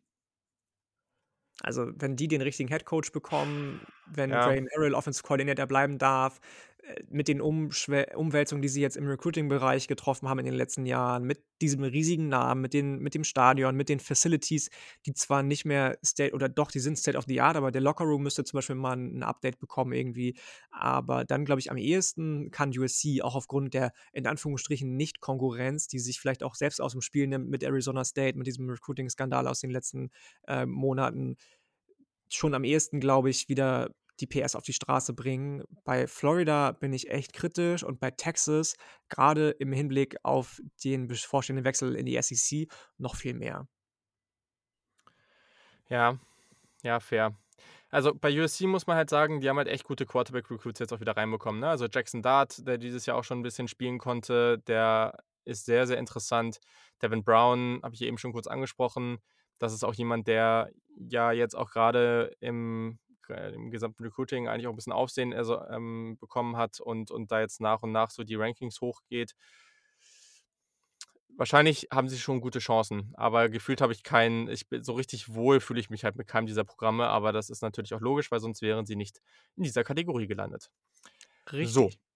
und jetzt kommen wir zu unserer äh, zu unserem Highlight dieser Folge, eine kleine Skill-Position-Draft. Ähm, wir ziehen die besten Spieler und jetzt ganz wichtig, die wir für den Rest dieser College-Football-Saison haben wollen. Also, stellt euch einfach vor, wir Und es bauen uns müssen jetzt keine beide Juniors oder Seniors sein. Sie dürfen also Ne, ne, Freshmen oder scheißegal. Sein. Genau, also, es dürfen egal welche Spieler sein und wir wollen uns praktisch für unser Team 'ne ideale Offense aufbauen. Also, wenn jetzt jemand sagt, er will einfach die Besten ziehen, okay. Wenn jetzt jemand sagt: „Hm, ich will noch den Spielertyp reinholen und deswegen ziehe ich den“, auch völlig fair, ne? Also, am Ende fragen wir natürlich mal wieder bei euch nach und fragen einfach mal, welches Team ihr am coolsten findet. Regel: Wir dürfen maximal einen Spieler von einer Uni ziehen. Jetzt muss ich auch noch mal gucken hier, ob ich, äh jetzt gilt das eigentlich für uns äh, für jeden von uns, ne, einzeln, ne? Also, nicht nicht insgesamt. Einzeln, oder? Würde Ähm, ich auch sagen, genau, ja. genau. Ähm, jetzt muss ich hier noch mal gucken, ob ich hier nicht irgendwelche aber sehe ich dann gleich und sonst müssen wir dem anderen halt Bescheid sagen, wenn er halt einen 2. Spieler zieht. Ja. Positionen, die wir ziehen: Ein Quarterback, 2 Running Back, 3 Wide Receiver, 2 Tight End und genau, dann war's das eigentlich schon. Dann war's das schon, genau. So, wir haben eben schon, äh, darüber geredet davor, dass wir sehr unsicher sind, mit welcher Position wir denn so anfangen sollen, weil klar, jetzt aus dem gesamten College Football zu wählen, da hat man natürlich auch 'ne Menge Auswahl. Ey, es ist Aber viel zu Jannik, viel ich eigentlich. ja, das ist eigentlich auch so, aber jetzt ist es so. Äh, Jannik, ich bin jetzt einfach mal so nett, äh, und lasse dir den Vortritt. Das ist aber nett. Das ist wirklich nett. Da habe ich nicht mit gerechnet tatsächlich. Und ich ich tue mich auch schwer, ähm also, ich ich würde ganz gerne mit einem Running Back anfangen. Einfach, weil das ja auch also, beim Fantasy machst du's halt auch so, aber das ist 'n dummes Argument. Aber, ähm, nicht aber, sondern wei weil ich nämlich der Meinung bin, dass alles, was danach kommt, mich irgendwie als Running Back Nummer 1 in Anführungsstrichen nicht zufriedenstellen würde. Ähm, ich habe noch 'n anderen Spieler von diesem Programm auf dem Zettel auf 'ner anderen Position, aber dann verzichte ich auf den und, ähm, sage, ich nehme mit, äh, Pick Nummer 1 Bijan Robinson von den Texas. Longhorns. Ja, ist interessant. Ähm, äh, da muss ich erst noch mal hier dazu hier genau, sehr schön. Ähm, ne, also ich habe auch den habe ich natürlich auch auf der Liste, aber ich war mir noch nicht so sicher, weil ich glaube, ich werde auch an manchen Stellen einfach 'n bisschen auf Spielertypen gehen, die ich da einfach gerne haben will. Ja, du, Äh dito, dito. Bei bei anderen anderen Positionen ich jetzt auch, aber ich diesen 1. Pick, ähm, da habe ich mir gedacht, den den muss ich irgendwie wenn ich den habe, Oh. dann wird das der. Es ist so, so schwer, muss ich echt sagen. So, so schwer, womit man anfängt. Ähm, haben wir auch eben die Debatte gehabt bei Quarterback, ne? Man kann natürlich sagen, wenn man da wirklich 2 gute Namen stehen hat, dann kann man einfach drauf warten, ob einer übrig bleibt. Ähm, aber ich tue mich wirklich schwer damit. Ähm, ja, egal. Ich gehe ne, ich ma boah, das ist ich ich mache es tatsächlich ganz anders. Ich gehe mit Tight End als 1. Uh, ja, oh, oh ja, toll, okay, wow. Und Hm, mache das aber ja. Das hat überhaupt nichts damit zu tun, dass ich diese Position so viel wichtiger oder besser finde als die anderen, aber da Aber du bin ich magst mir den halt einfach einfach so gerne und, äh Ne, boah, weiß ich gar nicht. Ich finde einfach ich fühle mich einfach unsicherer damit oder ich weiß einfach nicht, ob ich danach so so diese Gamechanger habe, weiß ich nicht, keine Ahnung. Ja, also für mich war klarer Talent 1, den ich gerne im Team haben will. Der ist jetzt gar nicht der, der hier am besten produced das ganze Jahr, aber ich finde den einfach sehr gut. Das ist Jalen Weidermeyer von Texas A&M. Oh, oh, oh, spannend. Ja, keine Ahnung, ich weiß nicht, ob das jetzt dumm war, aber naja. Nö, ich mag den auch sehr gerne, gar keine Frage, aber damit habe ich jetzt überhaupt nicht gerechnet, so gar nicht. Das, äh, ja, kann auch sein. Ähm, das ist Ich hätte eher okay. einen anderen SEC-Tight End vermutet, aber Anderen SEC-Talent, das ist ja auch spannend. Ja, nicht gute, schlimm, gute, nicht schlimm. gute Ähm, Frage. Wenn wir schon Ach dabei ja, sind, stimmt. Das dann war auch äh, dumm eigentlich. Ja, hast recht. nehme ich das den jetzt gleich einfach mal und äh, sage, ich nehme Brock Bowers von Georgia, Freshman, und ähm, lass mich Ja, hoffentlich den Rest der Saison begeistern von ihm, wie er Eric Gilbert und Daniel Washington ersetzt im Laufe der bisherigen Saison. Also damit habe ich überhaupt nicht gerechnet. Ich dachte ja, dass das so ein ja, zweiköpfiges Monster wird, Daniel Washington und Eric Gilbert. Eric Gilbert ist noch gar nicht beim Team, immer noch nicht, glaube ich. Und Daniel ja. Washington gerade wieder fit seit ein, zwei Wochen und auch eher unter ferner Liefen. Und Brock Bowers springt einfach in die, Spresse, in, die, in die Bresche für die beiden und ist für mich einer der Top 3 Tight Ends des Landes im Moment. Ja, das war aber auch halt so halb dumm. Ich, ich habe heute schon mal an Brock Bowers gedacht und dann habe ich eben mir die Jungs angeguckt und habe irgendwie äh, ja auf so eine Liste geguckt, wo der einfach nicht vorgekommen ist und ein bisschen die gegeneinander abgewogen. Ja, wobei ich aber sagen muss, rein vom Talent, also Brock Bowers bringt schon eine Menge mit, aber rein so vom Talent, ähm, weiß ich, ich finde es auch ganz schwer jetzt Gibt abzuschätzen, wer noch andere, klar. Ich habe auch noch andere Namen auf der Liste stehen, Ähm, die ich vielleicht eher ja, hätte ziehen wollen am Anfang, aber ja, jetzt, wenn aber du ihn liegen lässt, Ein guter Punkt. dann ähm, Guter Punkt. Okay, ähm, dann gehe ich jetzt zu den Wide Receivern äh, und ziehe dort, äh, ich möchte erstmal schön explosive Waffen am Start haben. Jemand, der einen sehr, sehr schönen Auftritt am Wochenende hatte und wähle Jahan Dotson von Penn State. okay. Damit habe ich jetzt auch nicht Einfach, er gerechnet, ist, tatsächlich. ja, aber also bei den Wide Receivern habe ich mir eine Menge angeguckt und ich muss halt schon sagen, es gibt schon gewisse Typen, wo du halt vielleicht ein, ein bisschen besser ersetzen kannst oder einen anderen finden kannst. Dotson, was ich so spannend finde bei dem und äh, ge generell, für alle, die das jetzt hören, es geht hier nicht darum, wie die als Draft Prospect sind. Unsere Nee, Auswahl hier, das nicht. ist jetzt einfach nur ein Spiel, das hat nichts damit zu tun, wo die am Ende dann im Ranking landen werden.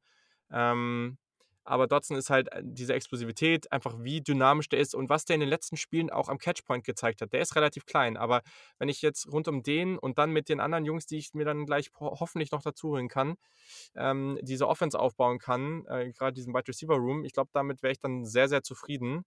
Ähm, ja, also ja, ich und gerade, das muss ich jetzt sagen, mein Plan, das, das kann ich gleich nochmal genauer erklären, aber Jalen Weidermeyer passt da sehr, sehr gut rein. Das kann ich dann gleich nochmal genauer erläutern. Okay, tu das, tu das. Ich bin da gar nicht so mit so einem krassen Plan wahrscheinlich rangegangen, so wie du. Ich habe einfach nur geguckt, welch, wer macht mir am Ja, meisten fair. Spaß tatsächlich. Ja, ist auch, auch Ähm, okay. deswegen nehme ich jetzt einen Spieler, über den wir schon oft gesprochen haben, auch heute wieder. Wide Receiver Nummer 1 für mich ist ganz klar David Bell von Purdue. Ja, den Der ist natürlich einfach auf der ganzen Breite des Feldes sowas von dominant, egal ob das jetzt irgendwie eine Drag Route ist, ob das Down the Field Ja, ja. ist. Seine Separation ist immer da, wenn du sie brauchst. Wenn er den Ball in der Hand hat, dann kann er noch gut irgendwie Yards gewinnen. Also das, da gibt es für mich keinen anderen, der so universell, einsa universell einsetzbar ist im Moment, als äh, das David Bell wäre. Ja, kann ich, kann ich nachvollziehen. Ähm, Gerade ein Name, bei dem ich sehr, sehr gespannt bin, wo der am Ende in den Draft-Rankings landet. Also auch Jahan Dotson, die beiden, weil da kann ich überhaupt nicht richtig einschätzen, ob dann, ich denke, da wird es Leute geben, die die vielleicht auch sogar so mal als Wide Receiver 1 oder 2 haben oder mal ein bisschen weiter hinten. Das wird, Ich glaube kann ich, mir sehr, sehr vorstellen, interessant. dass Jahan Dotson auch aufgrund seiner Statur, ich weiß, gar- der ist gar nicht so groß, ne? Nee, der ist sehr, sehr klein. Der So, klein. dass der so ein bisschen in die Richtung KJ Hamler auch geschubst wird.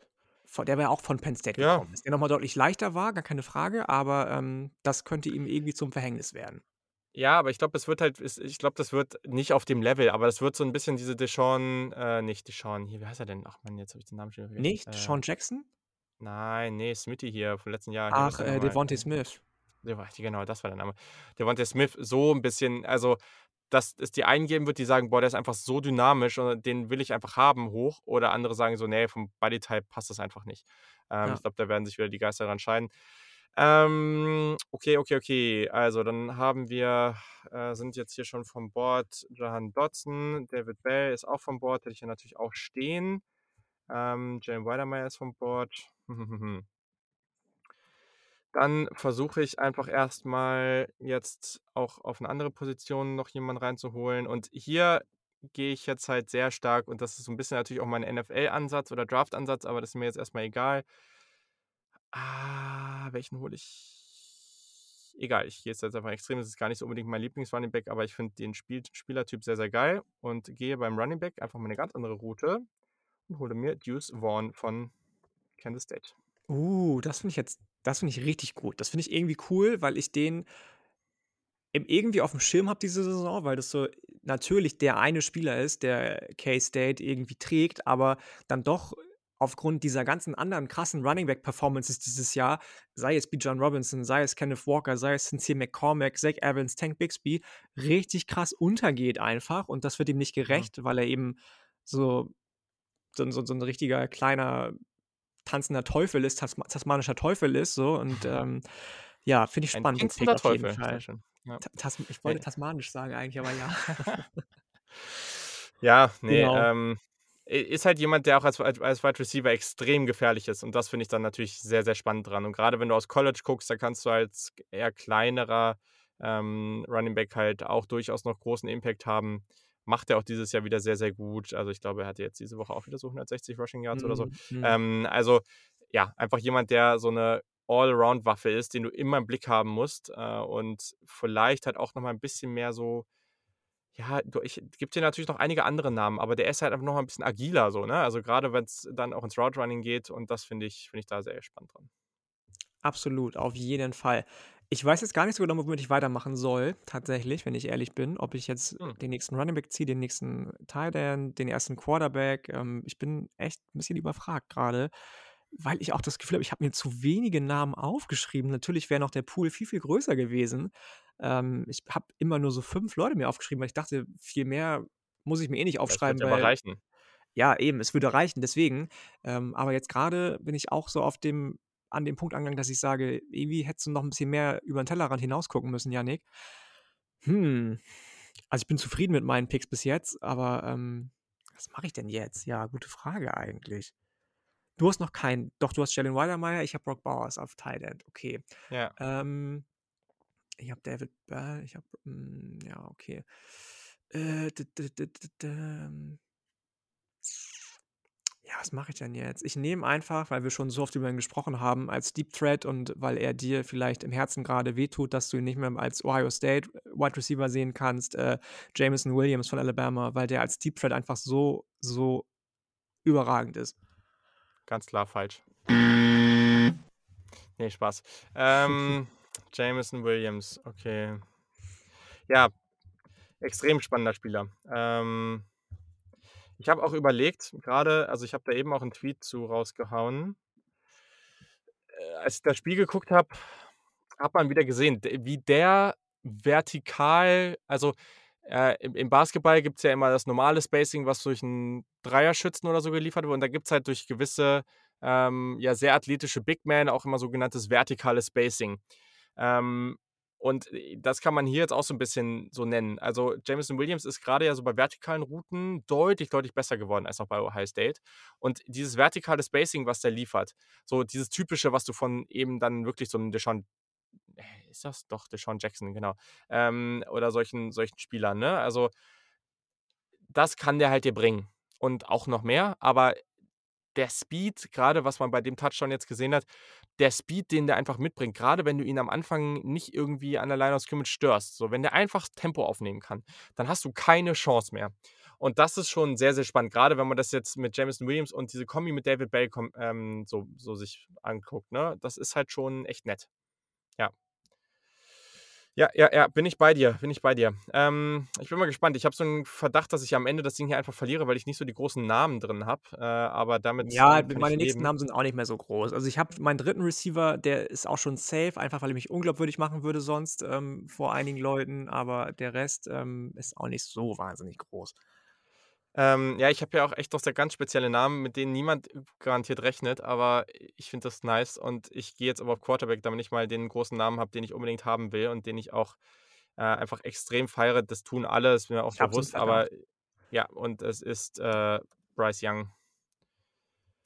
Von Ja. Alabama. Ja.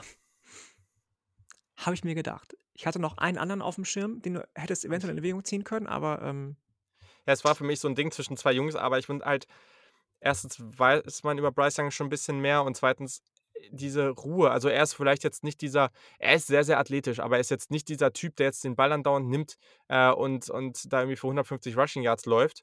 Aber Mhm, im letzten Spiel mhm. konnte man auch wieder sehen, so wenn er dann mal läuft, das kann auch sehr, sehr erfolgreich sein. Und diese unglaubliche Ruhe einfach. Also, das ist Ja. so das ist einfach der ah, ich finde das sensationell.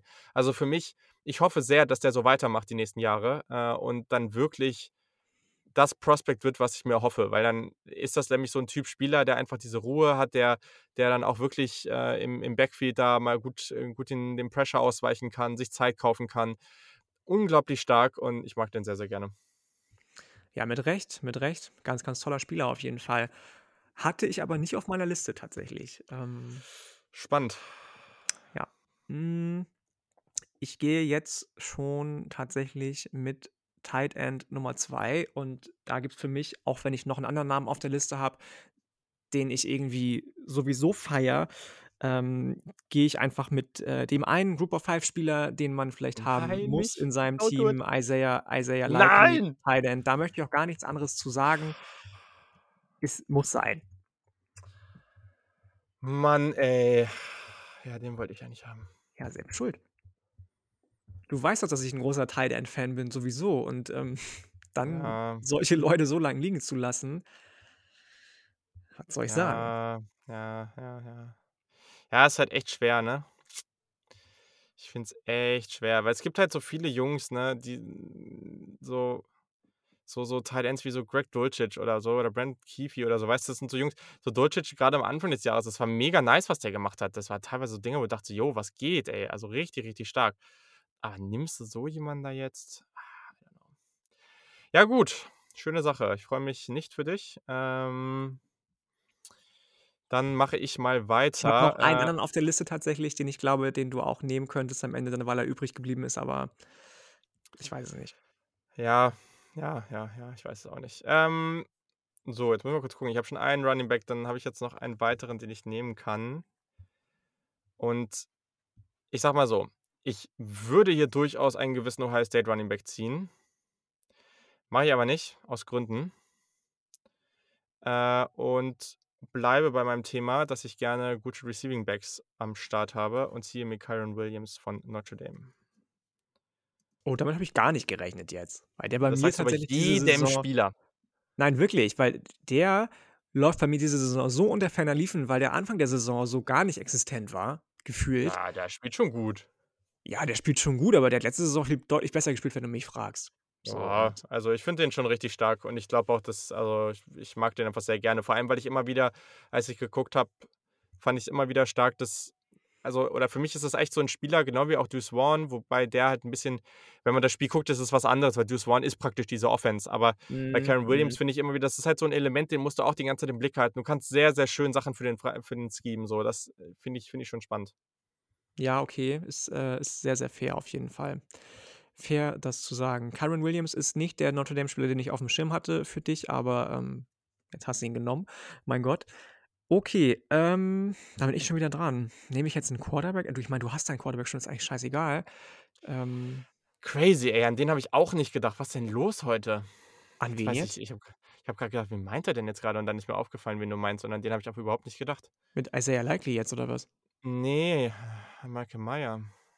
Ach so, ja, Was natürlich. ist eigentlich los? Wegen Warum wegen denke ich an diese ganzen Also guten Tight Ends nicht? Aber na ja, weiß ich äh, nicht. aber, äh Grade Michael Mayer aber, ist ja äh nun mal der die Ja, ja, Erscheinung im ja, ja, bei ist Notre es ja auch, Dame, ist es ja also auch, ist es auch, ist es auch. Ja, ja. Aber ni nichtsdestotrotz, äh, f finde ich den Pick immer noch gut. Also, ich Ja, hätte lieber natürlich, natürlich, gar hätte keine Frage. lieber äh, ich hätte lieber Kyren Williams. Ähm, ja, oh, was mache ich denn jetzt? Ja, ich das ist das, was ich eben meinte. Ich habe über eigentlich viel zu wenige Namen nachgedacht. Ja, Ähm vielleicht ist es besser so. Dann machst du nicht die ganze Zeit so 'n Bums wie ich. Ne, das das wollte ich damit ja gar nicht sagen, dass das, was du machst, irgendwie schlecht ist. Ähm, aber im im Gegenteil. Ich glaube, ich gehe jetzt tatsächlich einfach mal mit dem 3. Receiver aus meinem äh, in für mein Team und ich habe es eben schon gesagt, wenn ich den nicht nehmen würde, bei allen Lobeshymnen, die ich schon auf Twitter auf den abgefeiert habe, dann mache ich mich unglaubwürdig und nehme deswegen, äh, Jordan Addison, der diese Saison 'ne wahnsinnig tolle Chemie Das noch stimmt. weiter ausgebaut hat mit Kenny Pickett und, ähm, habe damit meinen Wide Receiver Core gefüllt. Ja, das ist schön. Ist natürlich jetzt entspannt, weil wir langsam an dem Punkt sind, dass wir halt einfach irgendwie machen können, was wir wollen, weil, äh, der andere jeweils die Position schon voll hat. Ja, Jordan Addison, ähm, habe ich tatsächlich jetzt gar nicht auf'm Zettel gehabt, weil ich einfach andere jetzt lieber haben wollte, aber ja gut, äh, kannst du überhaupt nichts gegen sagen. Also, äh, extrem dominanter Spieler, sehr, sehr stark. Macht 'ne Menge Spaß. Ähm, auf jeden Fall bin ich voll bei dir. Hm Okay, dann, äh, jetzt muss ich mal kurz gucken. Also, meine beiden Running Backs habe ich ja jetzt schon. Ich habe hier noch so 'n paar andere Namen auf'm Zettel, die ich ja auch sehr gerne gehabt hätte, äh, aber gut, kann man jetzt nichts machen. Ähm, Tight End fehlt mir noch einer, Quarterback habe ich. Ist eigentlich egal, weil warte mal, Wide Receiver hast du ja jetzt schon alle, ne? 3, ja. Genau, du hast jetzt schon alle. Ähm alle alle zusammen.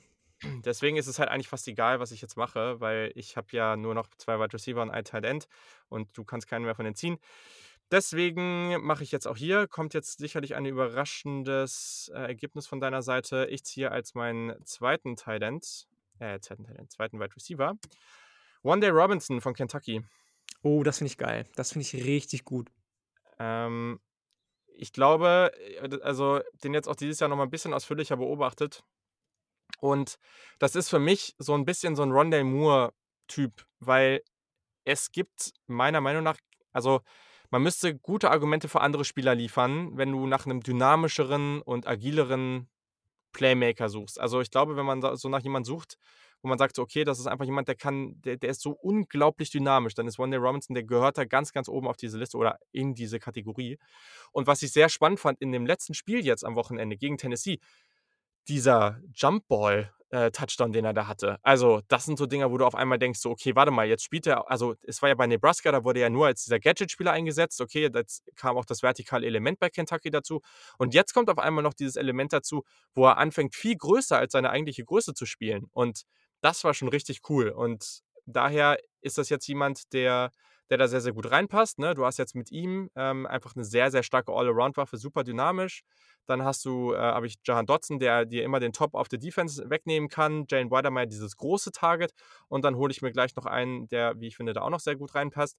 Aber ja, Wan'Dale Robinson, einfach ein unglaublich spaßiger Spieler. Und wenn ihr Kentucky und ihn noch nicht so viel gesehen habt dieses Jahr, dann empfehle ich mal 'n paar Highlight-Videos. Äh, definitiv. Das macht wahnsinnig viel Spaß.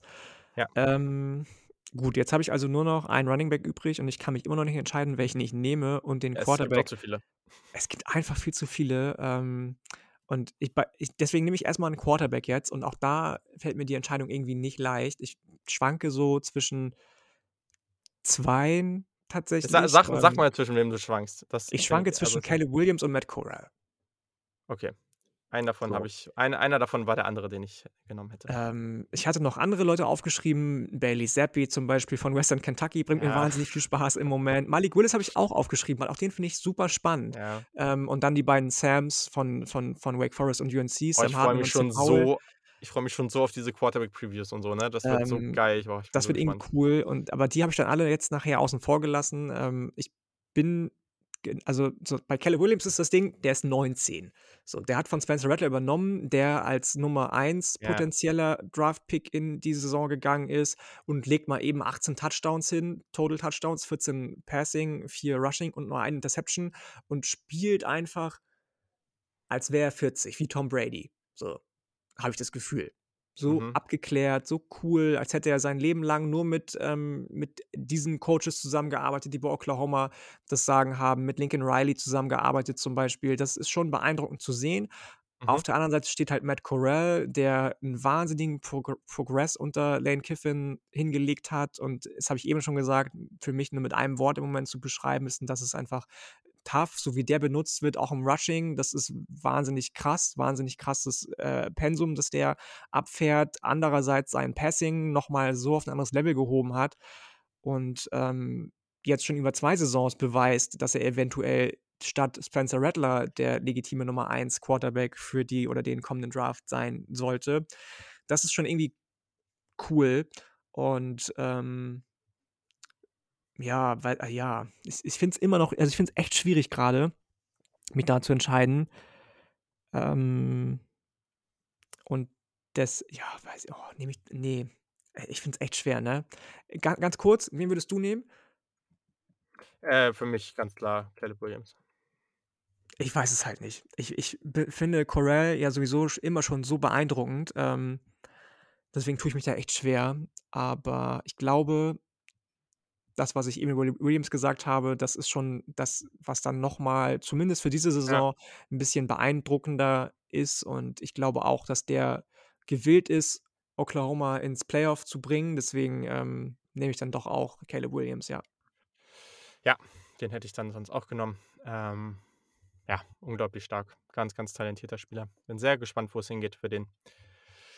So, ja, ich habe mich jetzt grad noch mal 'n bisschen nebenbei mit den Ends beschäftigt. Ähm ja, und ich habe beschlossen, auch einfach jetzt Group of Five zu gehen und hier jetzt einfach noch mal jemanden reinzubringen, der auch schon 'n bisschen mehr Volumen dieses Jahr geliefert hat. Und ich gehe jetzt auch mal völlig off the grid mal wieder und ich gehe zu Colorado State. Trey McBride, der jetzt schon dieses Jahr wirklich, sehr, sehr gut abgeliefert hat, äh, der Gute. Der hat nämlich schon über 800 Receiving Yards, ähm, und ja, mag ich auch sehr gerne. Habe mich auch schon 'n bisschen mit dem beschäftigt. Spannender Typ. Und ja, ich meine, 20 meisten Receiving Yards im gesamten College Football musst du erst mal bringen. Und daher haben wir jetzt hier beide so 'n so 'n etwas dynamischeren Group of Five Tight End am Start. Ja, ist doch gar nicht schlecht. Ähm, mein Team wird wahrscheinlich abgerundet von oder was heißt wahrscheinlich, mein Team wird abgerundet von dem nächsten ACC-Talent in Ja. Anführungsstrichen. Mein 2. Running Back ist Oh. dann am Ende jemand, den du vielleicht 'n bisschen besser kennst, Sean Tucker von den Syracuse Orange. Uh. Ja, den finde ich irgendwie Spannend. cool. Der ist ich habe ich jetzt Spannend. tatsächlich nicht nur aufgrund dessen genommen, dass er o on track ist für Number One All-Purpose Yards, sondern ich finde den auch einfach so als Spielertypen, das ist so 'ne so 'ne Kanone irgendwie, wenn Ja, der ja, anfängt zu voll. laufen, ähm, ganz, ganz schön anzugucken und deswegen fiel auf den am Ende meine Wahl und deswegen lasse ich so Leute wie Kenneth Walker, Sincere McCormick, äh, Tank Bixby, den ich auch wahnsinnig Ja, nice unglaublich finde, oder viele, Zach ne? Evans, äh, liegen, ähm, und entscheide mich für Sean Tucker. Spannend. Ja, ich habe äh, ja, also ich meine, ich bin ja ganz stark darauf gegangen, einfach jetzt Jungs zu holen, die auch als Receiver 'nen ganz großen Mehrwert liefern. Deswegen habe ich jetzt so 'n paar 'n bisschen außen vor gelassen. Finde ich interessant. Ähm, Sean Tucker, ich habe über die letzten Jahre auch immer mal oh, das ist schon länger her auch, immer mal wieder so 'ne so 'ne, ähm ja, so 'n, ja, Dynasty Mode oder wie heißt das Ding noch mal bei NCAA Ja, Football 14? weiß ich nicht. Äh, Ah, äh Mann, ey. Ja, aber immer mal wieder auch mit mit, äh, Syracuse gemacht, äh, und, ähm ja, da war Sean Tucker dann damals noch, äh, einer der, äh, irgendwie 2. oder 3. aufm Depth Chart und habe dann auch immer dann irgendwie im 2. oder 3. Jahr dann irgendwie viel mit ihm abgerissen. Deswegen, ich finde es irgendwie total geil, dass der da jetzt so äh, dass der so 'n übergutes Jahr hat und Syracuse allgemein einfach 'n sehr, sehr starkes Jahr spielt. Schön zu sehen und grade auch mit denen, was sie grade auch auf auf die NFL Draft bezogen, ähm, so mit ihren Prospects da aus der Secondary immer liefern. Also echt echt 'ne coole Geschichte. Deswegen ziemlich cooler Pick. Äh, freue ich mich, dass der hier noch über die Ladentheke geht. Und einen, den ich mir jetzt nicht vom Butterbrot nehmen lasse, äh, oder bei mir eher dem Bin ja Margarinebrot auch nicht mehr dran. Also, ähm, und das ist jetzt mehr. vielleicht 'n bisschen überraschend. Ich habe heute 'ne also, es ist ja offensichtlich, dass ich noch einen Ohio State Spieler ziehen werde. Vor allem bei dieser Offense. Ähm ich habe heute 'ne Umfrage auf Twitter gemacht, weil ich's mal ku anschauen wollte. Habe mal gefragt, was ist äh, wer ist der beste Wide Receiver bei Ohio State? Und es war klar, also ich habe jetzt mal die Emeka Egbukas und Julian Flemings dieser Welt, äh, die, äh, ja, ihre die respektiven Nummer 1 Receiver ihrer Recruiting Class waren, rausgelassen, weil die ja jetzt noch nicht so viel Spielzeit bekommen. Ähm, ja, also ich ich weiß jetzt nicht, ich kann noch mal gucken nebenbei, was da jetzt die Ergebnisse waren. Ähm, aber ah, übrigens, äh, kann ich noch mal dazu sagen, Scott Frost kommt 2022 zurück, habe ich grad gesehen, äh, bei Nebraska. Äh, der hat auch einen umstrukturierten Vertrag bekommen. Vielleicht kriegt er dieses, äh, ähm, äh, John Harbaugh Treatment, dass er praktisch, äh, leichteren Buyout hat nächstes Jahr oder so was. Ähm, dann haben wir das auch noch angesprochen. Also, Chris Olave hat 60 % bekommen, Garrett Wilson hat 30 % bekommen und Jaxon Smith-Njigba, der letztes Spiel 240 Receiving Yards hatte, hat 10 % bekommen. Ja, und ich ziehe genauso in Ja, diesen weil ihn genau halt keiner kennt, glaube ich, ne? Weil der noch Weiß ich halt nicht. Keine Ahnung. Aber es kann sein. Also, ich ziehe nämlich genau diesen Jaxon Habe ich mir gedacht, ich dass der am Ende glaube noch bei dir von der Theke geht, ja. ähm, nicht da nur, dass ich den unglaublich gerne mag und viellei der ist nicht ganz so athletisch und speedy wie die anderen beiden, ne? Also und ich mag die beiden auch unglaublich gerne. Also, ich werde bei jedem dieser Draft Picks unglaublich feiern, aber Jaxon Smith-Njigba ist hat für mich ganz, ganz großes Potenzial, der mit Abstand Beste dieser Gruppe zu werden. So, ich glaube, nächstes Jahr wird er unglaublich dominieren. Das wird auch nächstes Jahr mit diesen anderen beiden, wenn du überlegst, äh, Smith-Njigba und daneben dran Fleming und Egbuka, das könnte krank werden. Und ja, Also, was der macht, was der auch guckt euch auch mal deren ähm, dessen Geschichte an, äh, in Texas. Der hat da einen Rekord nach dem anderen gebrochen, was der da, äh, abgeliefert hat, unglaublich. Und, äh, ja, also jemand, der unglaublich gut mit einer Hand, äh, Bälle fangen kann. Sehr, sehr versierter Route Runner. Also, dafür, dass er so jung ist, weiß der einfach verdammt gut, was er machen muss. Und, na ja, er hatte jetzt ja auch einen längeren Touchdown. Also, ich finde, das sieht immer ein bisschen langsam aus, wenn er läuft, aber geht ja dann doch, dass er auch mal so 'n 75er Touchdown hat. Das war echt gut und generell einfach jemand und das meinte ich eben, du hast jetzt hier mit Jahan Dotson und mit Wan'Dale Robinson diese sehr, sehr dynamischen Wide Receiver. Dann hast du Jalen Waddle mal dieses große Target und mit Jackson Smith-Njigba den Typ, der einfach unglaublich sicher ist, der extrem gut das Route ähm, Routen läuft, so rum und dir einfach dieses sichere Element gibt. Äh, und dazu noch 2 sehr dynamische Running Backs aus'm Backfield. Das gefällt mir doch ganz gut. Ja, sieht gut aus auf jeden Fall. Bin ich gespannt, was die Hörer und Hörerinnen sagen. Ja. Ja, ja, ich bin gespannt. Wir müssen das irgendwie noch mal posten dann jetzt die Woche. Ähm, irgendwie auf Instagram oder so kann man das ja ganz nett machen und da folgt uns unbedingt @SaturdayKick. Sonst, äh, ja, bin ich gespannt. Ihr könnt uns natürlich auch schreiben und äh, oder uns auf Twitter irgendwie taggen oder so und da einfach mal eure Kommentare zu abgeben. Ich weiß gar nicht, ich hatte tatsächlich bei den Running Backs also natürlich hatte ich TreVeyon Henderson noch auf'm Board, ähm, Ja. aber aber ich habe auch an solche ehrlich, nach dem Spiel, wie dynamisch der war ich habe auch an solche Jungs wie Ty Chandler oder Zach Charbonnet gedacht, auch wenn Ja, ja, du, die ich auch, gar keine Frage. Ich habe mir sogar die Michigan, äh, Running Backs angeguckt noch Stimmt. vorher und, ähm, Blake Corum, ja. einige hatte ich hatte ich irgendwie auf'm Schirm. Texas A&M hätte man gucken können, dass die die haben ja Ja. auch so Ja, wobei ich mag die irgendwie nicht so, aber ja, ja. Ja, so, aber ist ja auch Da 'n finde sehr, sehr andere halt einfach großer dynamischer. vielfältiger Pool bei Texas A&M irgendwie. Ähm, aber ja, ich ich am Ende bin ich ganz happy mit meinen Running Backs, muss ich sagen. Das Ja, ich bei Wide auf. Receiver hatte ich noch Josh Downs auf'm Zettel Mhm, stehen und eben mhm, David. Bell, aber den hast du ja genommen. Ähm, ja, cool. Sehr schön. So, dann wird 'ne längere Ausgabe heute. Äh, gehen wir jetzt zu unseren Picks für die kommende Woche. Haben einiges vor uns auf jeden Fall, weil das wird wieder eine vermeintlich spektakulärere Woche, aber wir haben ja letztes Jahr letzte letzten Spieltag gesehen, das hat eigentlich nichts damit zu tun, wie vermeintlich, äh, krass die die Matchups sind. Ähm, und gehen mal rein. Hm also, unter der Woche haben wir hier wieder 'n bisschen Maction. Das ist ja auch immer sehr, sehr verrückt. Dann haben wir am Donnerstag bereits die Pittsburgh Panthers gegen North Carolina und Pitt ist tatsächlich 6 Punkte Favorit. Das Over Under ist 75. Auch da würde ich ohne Witz, kann man in Deutschland irgendwo auch so was wie Over Unders im College Football wetten? Ich glaube Ich habe keine Ahnung tatsächlich. Ich glaube nicht.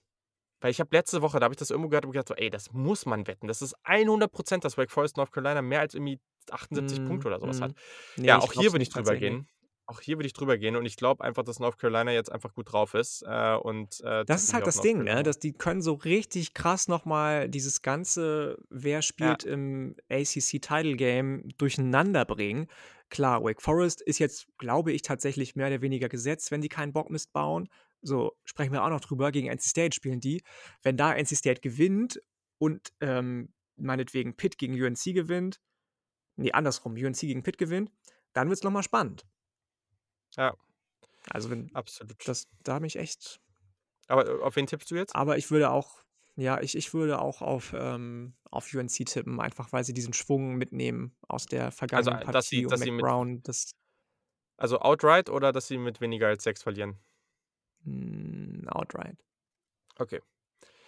Okay, okay. So, dann, ähm, gehen wir weiter und dann sind wir auch am Samstag angelangt. Ähm, gibt's, wie gesagt, einige sehr, sehr schöne Partien. Ja, fangen wir an. Die Oklahoma Sooners spielen spielen gegen die Baylor Bears, die jetzt verloren haben.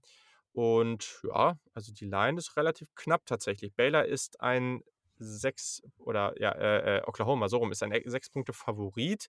Over Under liegt bei 63. Da würde ich auch immer ganz entspannt drüber gehen. Ähm, kann mir vorstellen, dass das auch Weiß ich Shootout gar wird. nicht. Doch, es wird 'n Shootout. Ob ich da über dreiundsech 63 gehen würde. Hm. Ja, wenn TCU 30 Punkte gegen die auflegt, dann kommt auch Oklahoma und Ja, legt da ja, hast 45 schon drauf. recht eigentlich. Ja, ja. Ja, okay. Mit der Line gehe ich schon mal mit, genauso wie du. Ähm, ich glaube aber, dass Oklahoma mit mehr als 6 Punkten gewinnt. Okay. Ähm, sorry, irgendwann muss ich das noch mal spielen, klar. Ähm, ja. Schwierig. Doch, also ich meine, in dem Matchup, äh, Oklahoma hat in den letzten Wochen dann auch immer mal wieder es geschafft, äh, durchaus auch für Turnover zu sorgen. Gary Bohannon war ganz, also die erste Hälfte der Saison sehr, sehr sicher. Die letzten Spiele hat er dann immer mal wieder seine Turnover drin gehabt, auch diese Woche zwei. Äh, klar, Oklahoma hat sich eigentlich lange immer keinen Gefallen getan. Ich glaube auch, dass das hier nicht so besonders klar wird, aber dann am Ende machen sie halt vielleicht noch einen zusätzlichen Touchdown und gewinnen dann halt mit irgendwie, weiß nicht, 10 oder 14 oder sowas. Ähm, mhm. Aber das muss ja nicht heißen, dass es am Ende so komplett eindeutig war. Okay, dann nächste Partie. Ich sage immer gerade gar nicht, wann diese Partien sind, fällt mir auf. Ähm, das sehe ich in dieser Ansicht hier gerade nicht. Äh, das müsste ich dann hier irgendwie nochmal zusätzlich aufrufen. Hervorragendes Podcasting hier an dieser Stelle. Ähm, aber genau, also Michigan, genau, also Oklahoma Baylor ist nämlich auch um 18 Uhr auf Fox. Ähm, dann würde ich sagen, dass Michigan Penn State ebenfalls um 18 Uhr gute Chancen hat, äh, bei ranzulaufen. Spielen bei Penn State. Äh, aber schon also wieder da, Michigan? Die haben doch neulich jetzt Michigan gezeigt, oder? Ja, gut, aber die sind Aber letzte sehr, Saison haben sie auch drei von vier Mal Florida gezeigt in den ersten Wochen. sind einfach sehr abhängig davon, was, was sie da bekommen. Ne? Also, ähm, genau, also Michigan versus Penn State. Penn State ist, ja, das ist praktisch ein Push, also ein Push. Äh, also es ist äh, einfach, Penn State ist ein Punkt Favorit. Over anders 48, weiß nicht, so wie das letzten, mhm. die letzten Wochen mhm. in der Big Ten aussieht, würde ich da eher das andere nehmen. Äh, aber ja, also es ist praktisch einfach ein Pick-M und ich gehe, und das ist nämlich auch mein Upset der Woche, ich gehe mit Penn State. Ich wollte sagen, ich gehe mit Penn State und Upset der Woche nennen, aber dann, ja, okay, mache ich auch. Ist mir egal. Ja, wir sind mal wieder langweilig unterwegs.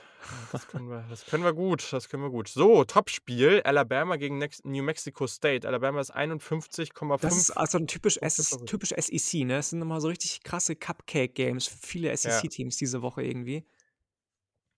Voll, voll. Ähm, was spannend ist, also Iowa und Minnesota hatten jetzt beide gute Stretches dieses Jahr äh, und jetzt spielen sie gegeneinander. Das könnte richtig ugly werden.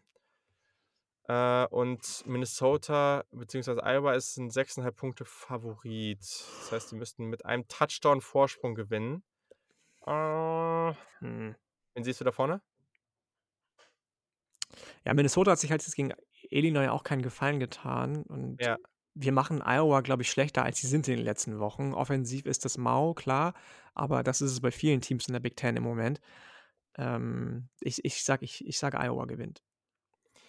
Ich sage auch, dass Iowa gewinnt, aber, aber sie covern nicht.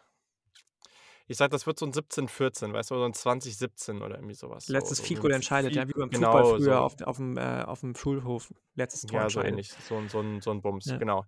Ähm, das macht Sinn. Und mit 2017 sind sie auch genau beim Over-Under von 37. Also ja.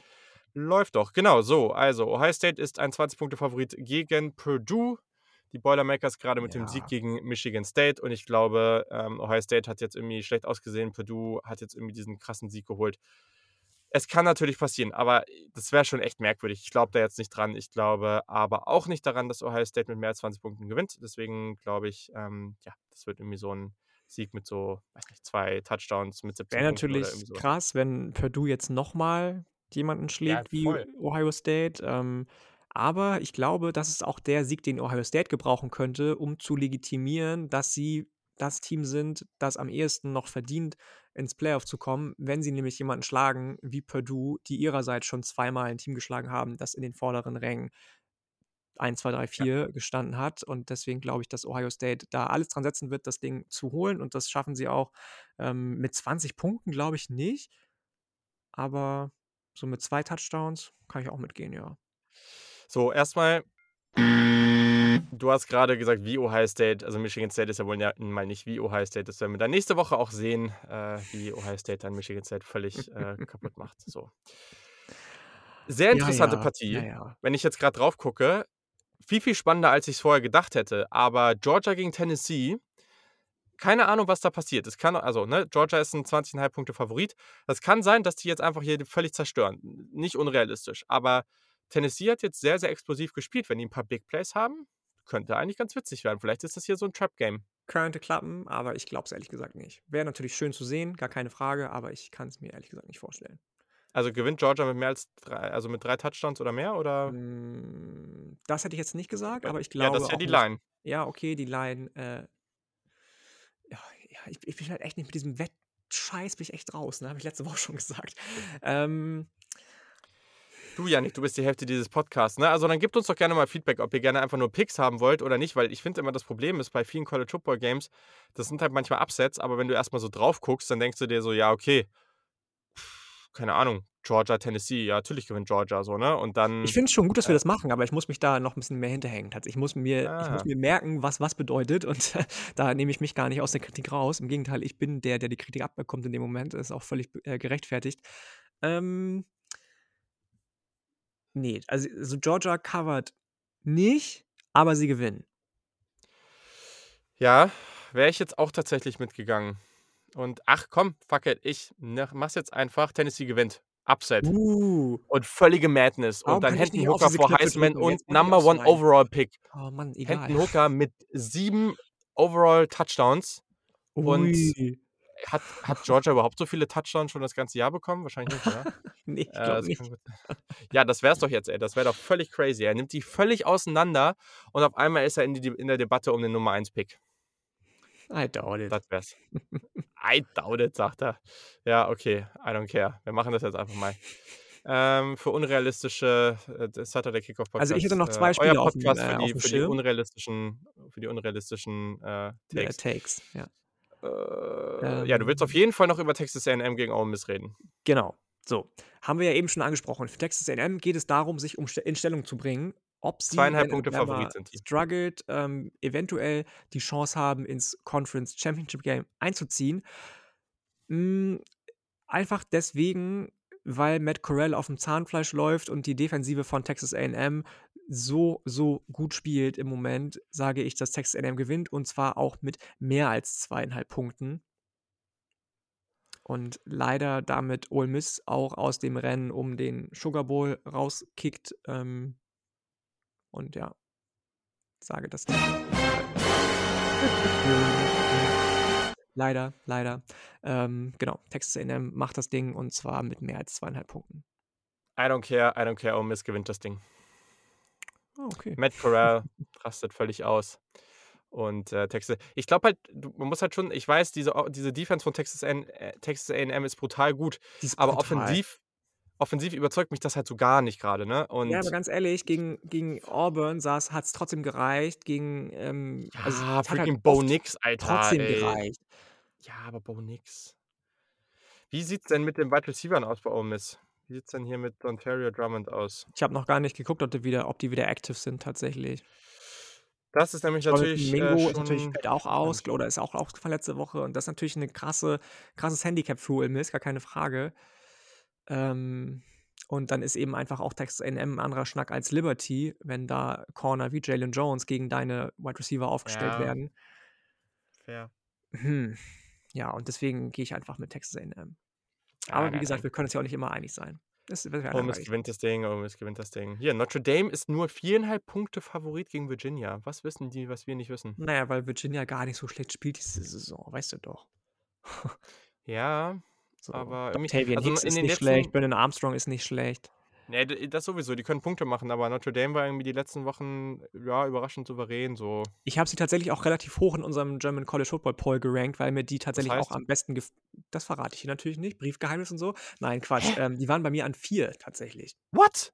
Ja. Was hast du denn gesoffen? Weil die für mich einfach das konstanteste Team im Moment sind und sich am wenigsten durch Junge, durchwurschteln. vier? Ja. Ja. Äh, wen hast du? 1, 2, 3? Äh, ich hatte an 1 Oklahoma äh, an 1 Georgia, Entschuldigung, 2, 3 weiß ich gar nicht mehr so genau. Ja, locker Cincinnati hast du da irgendwo gehabt. Ne, tatsächlich hatte ich die nicht drin. Ach, jetzt bist du auf einmal auch niedriger bei Cincinnati.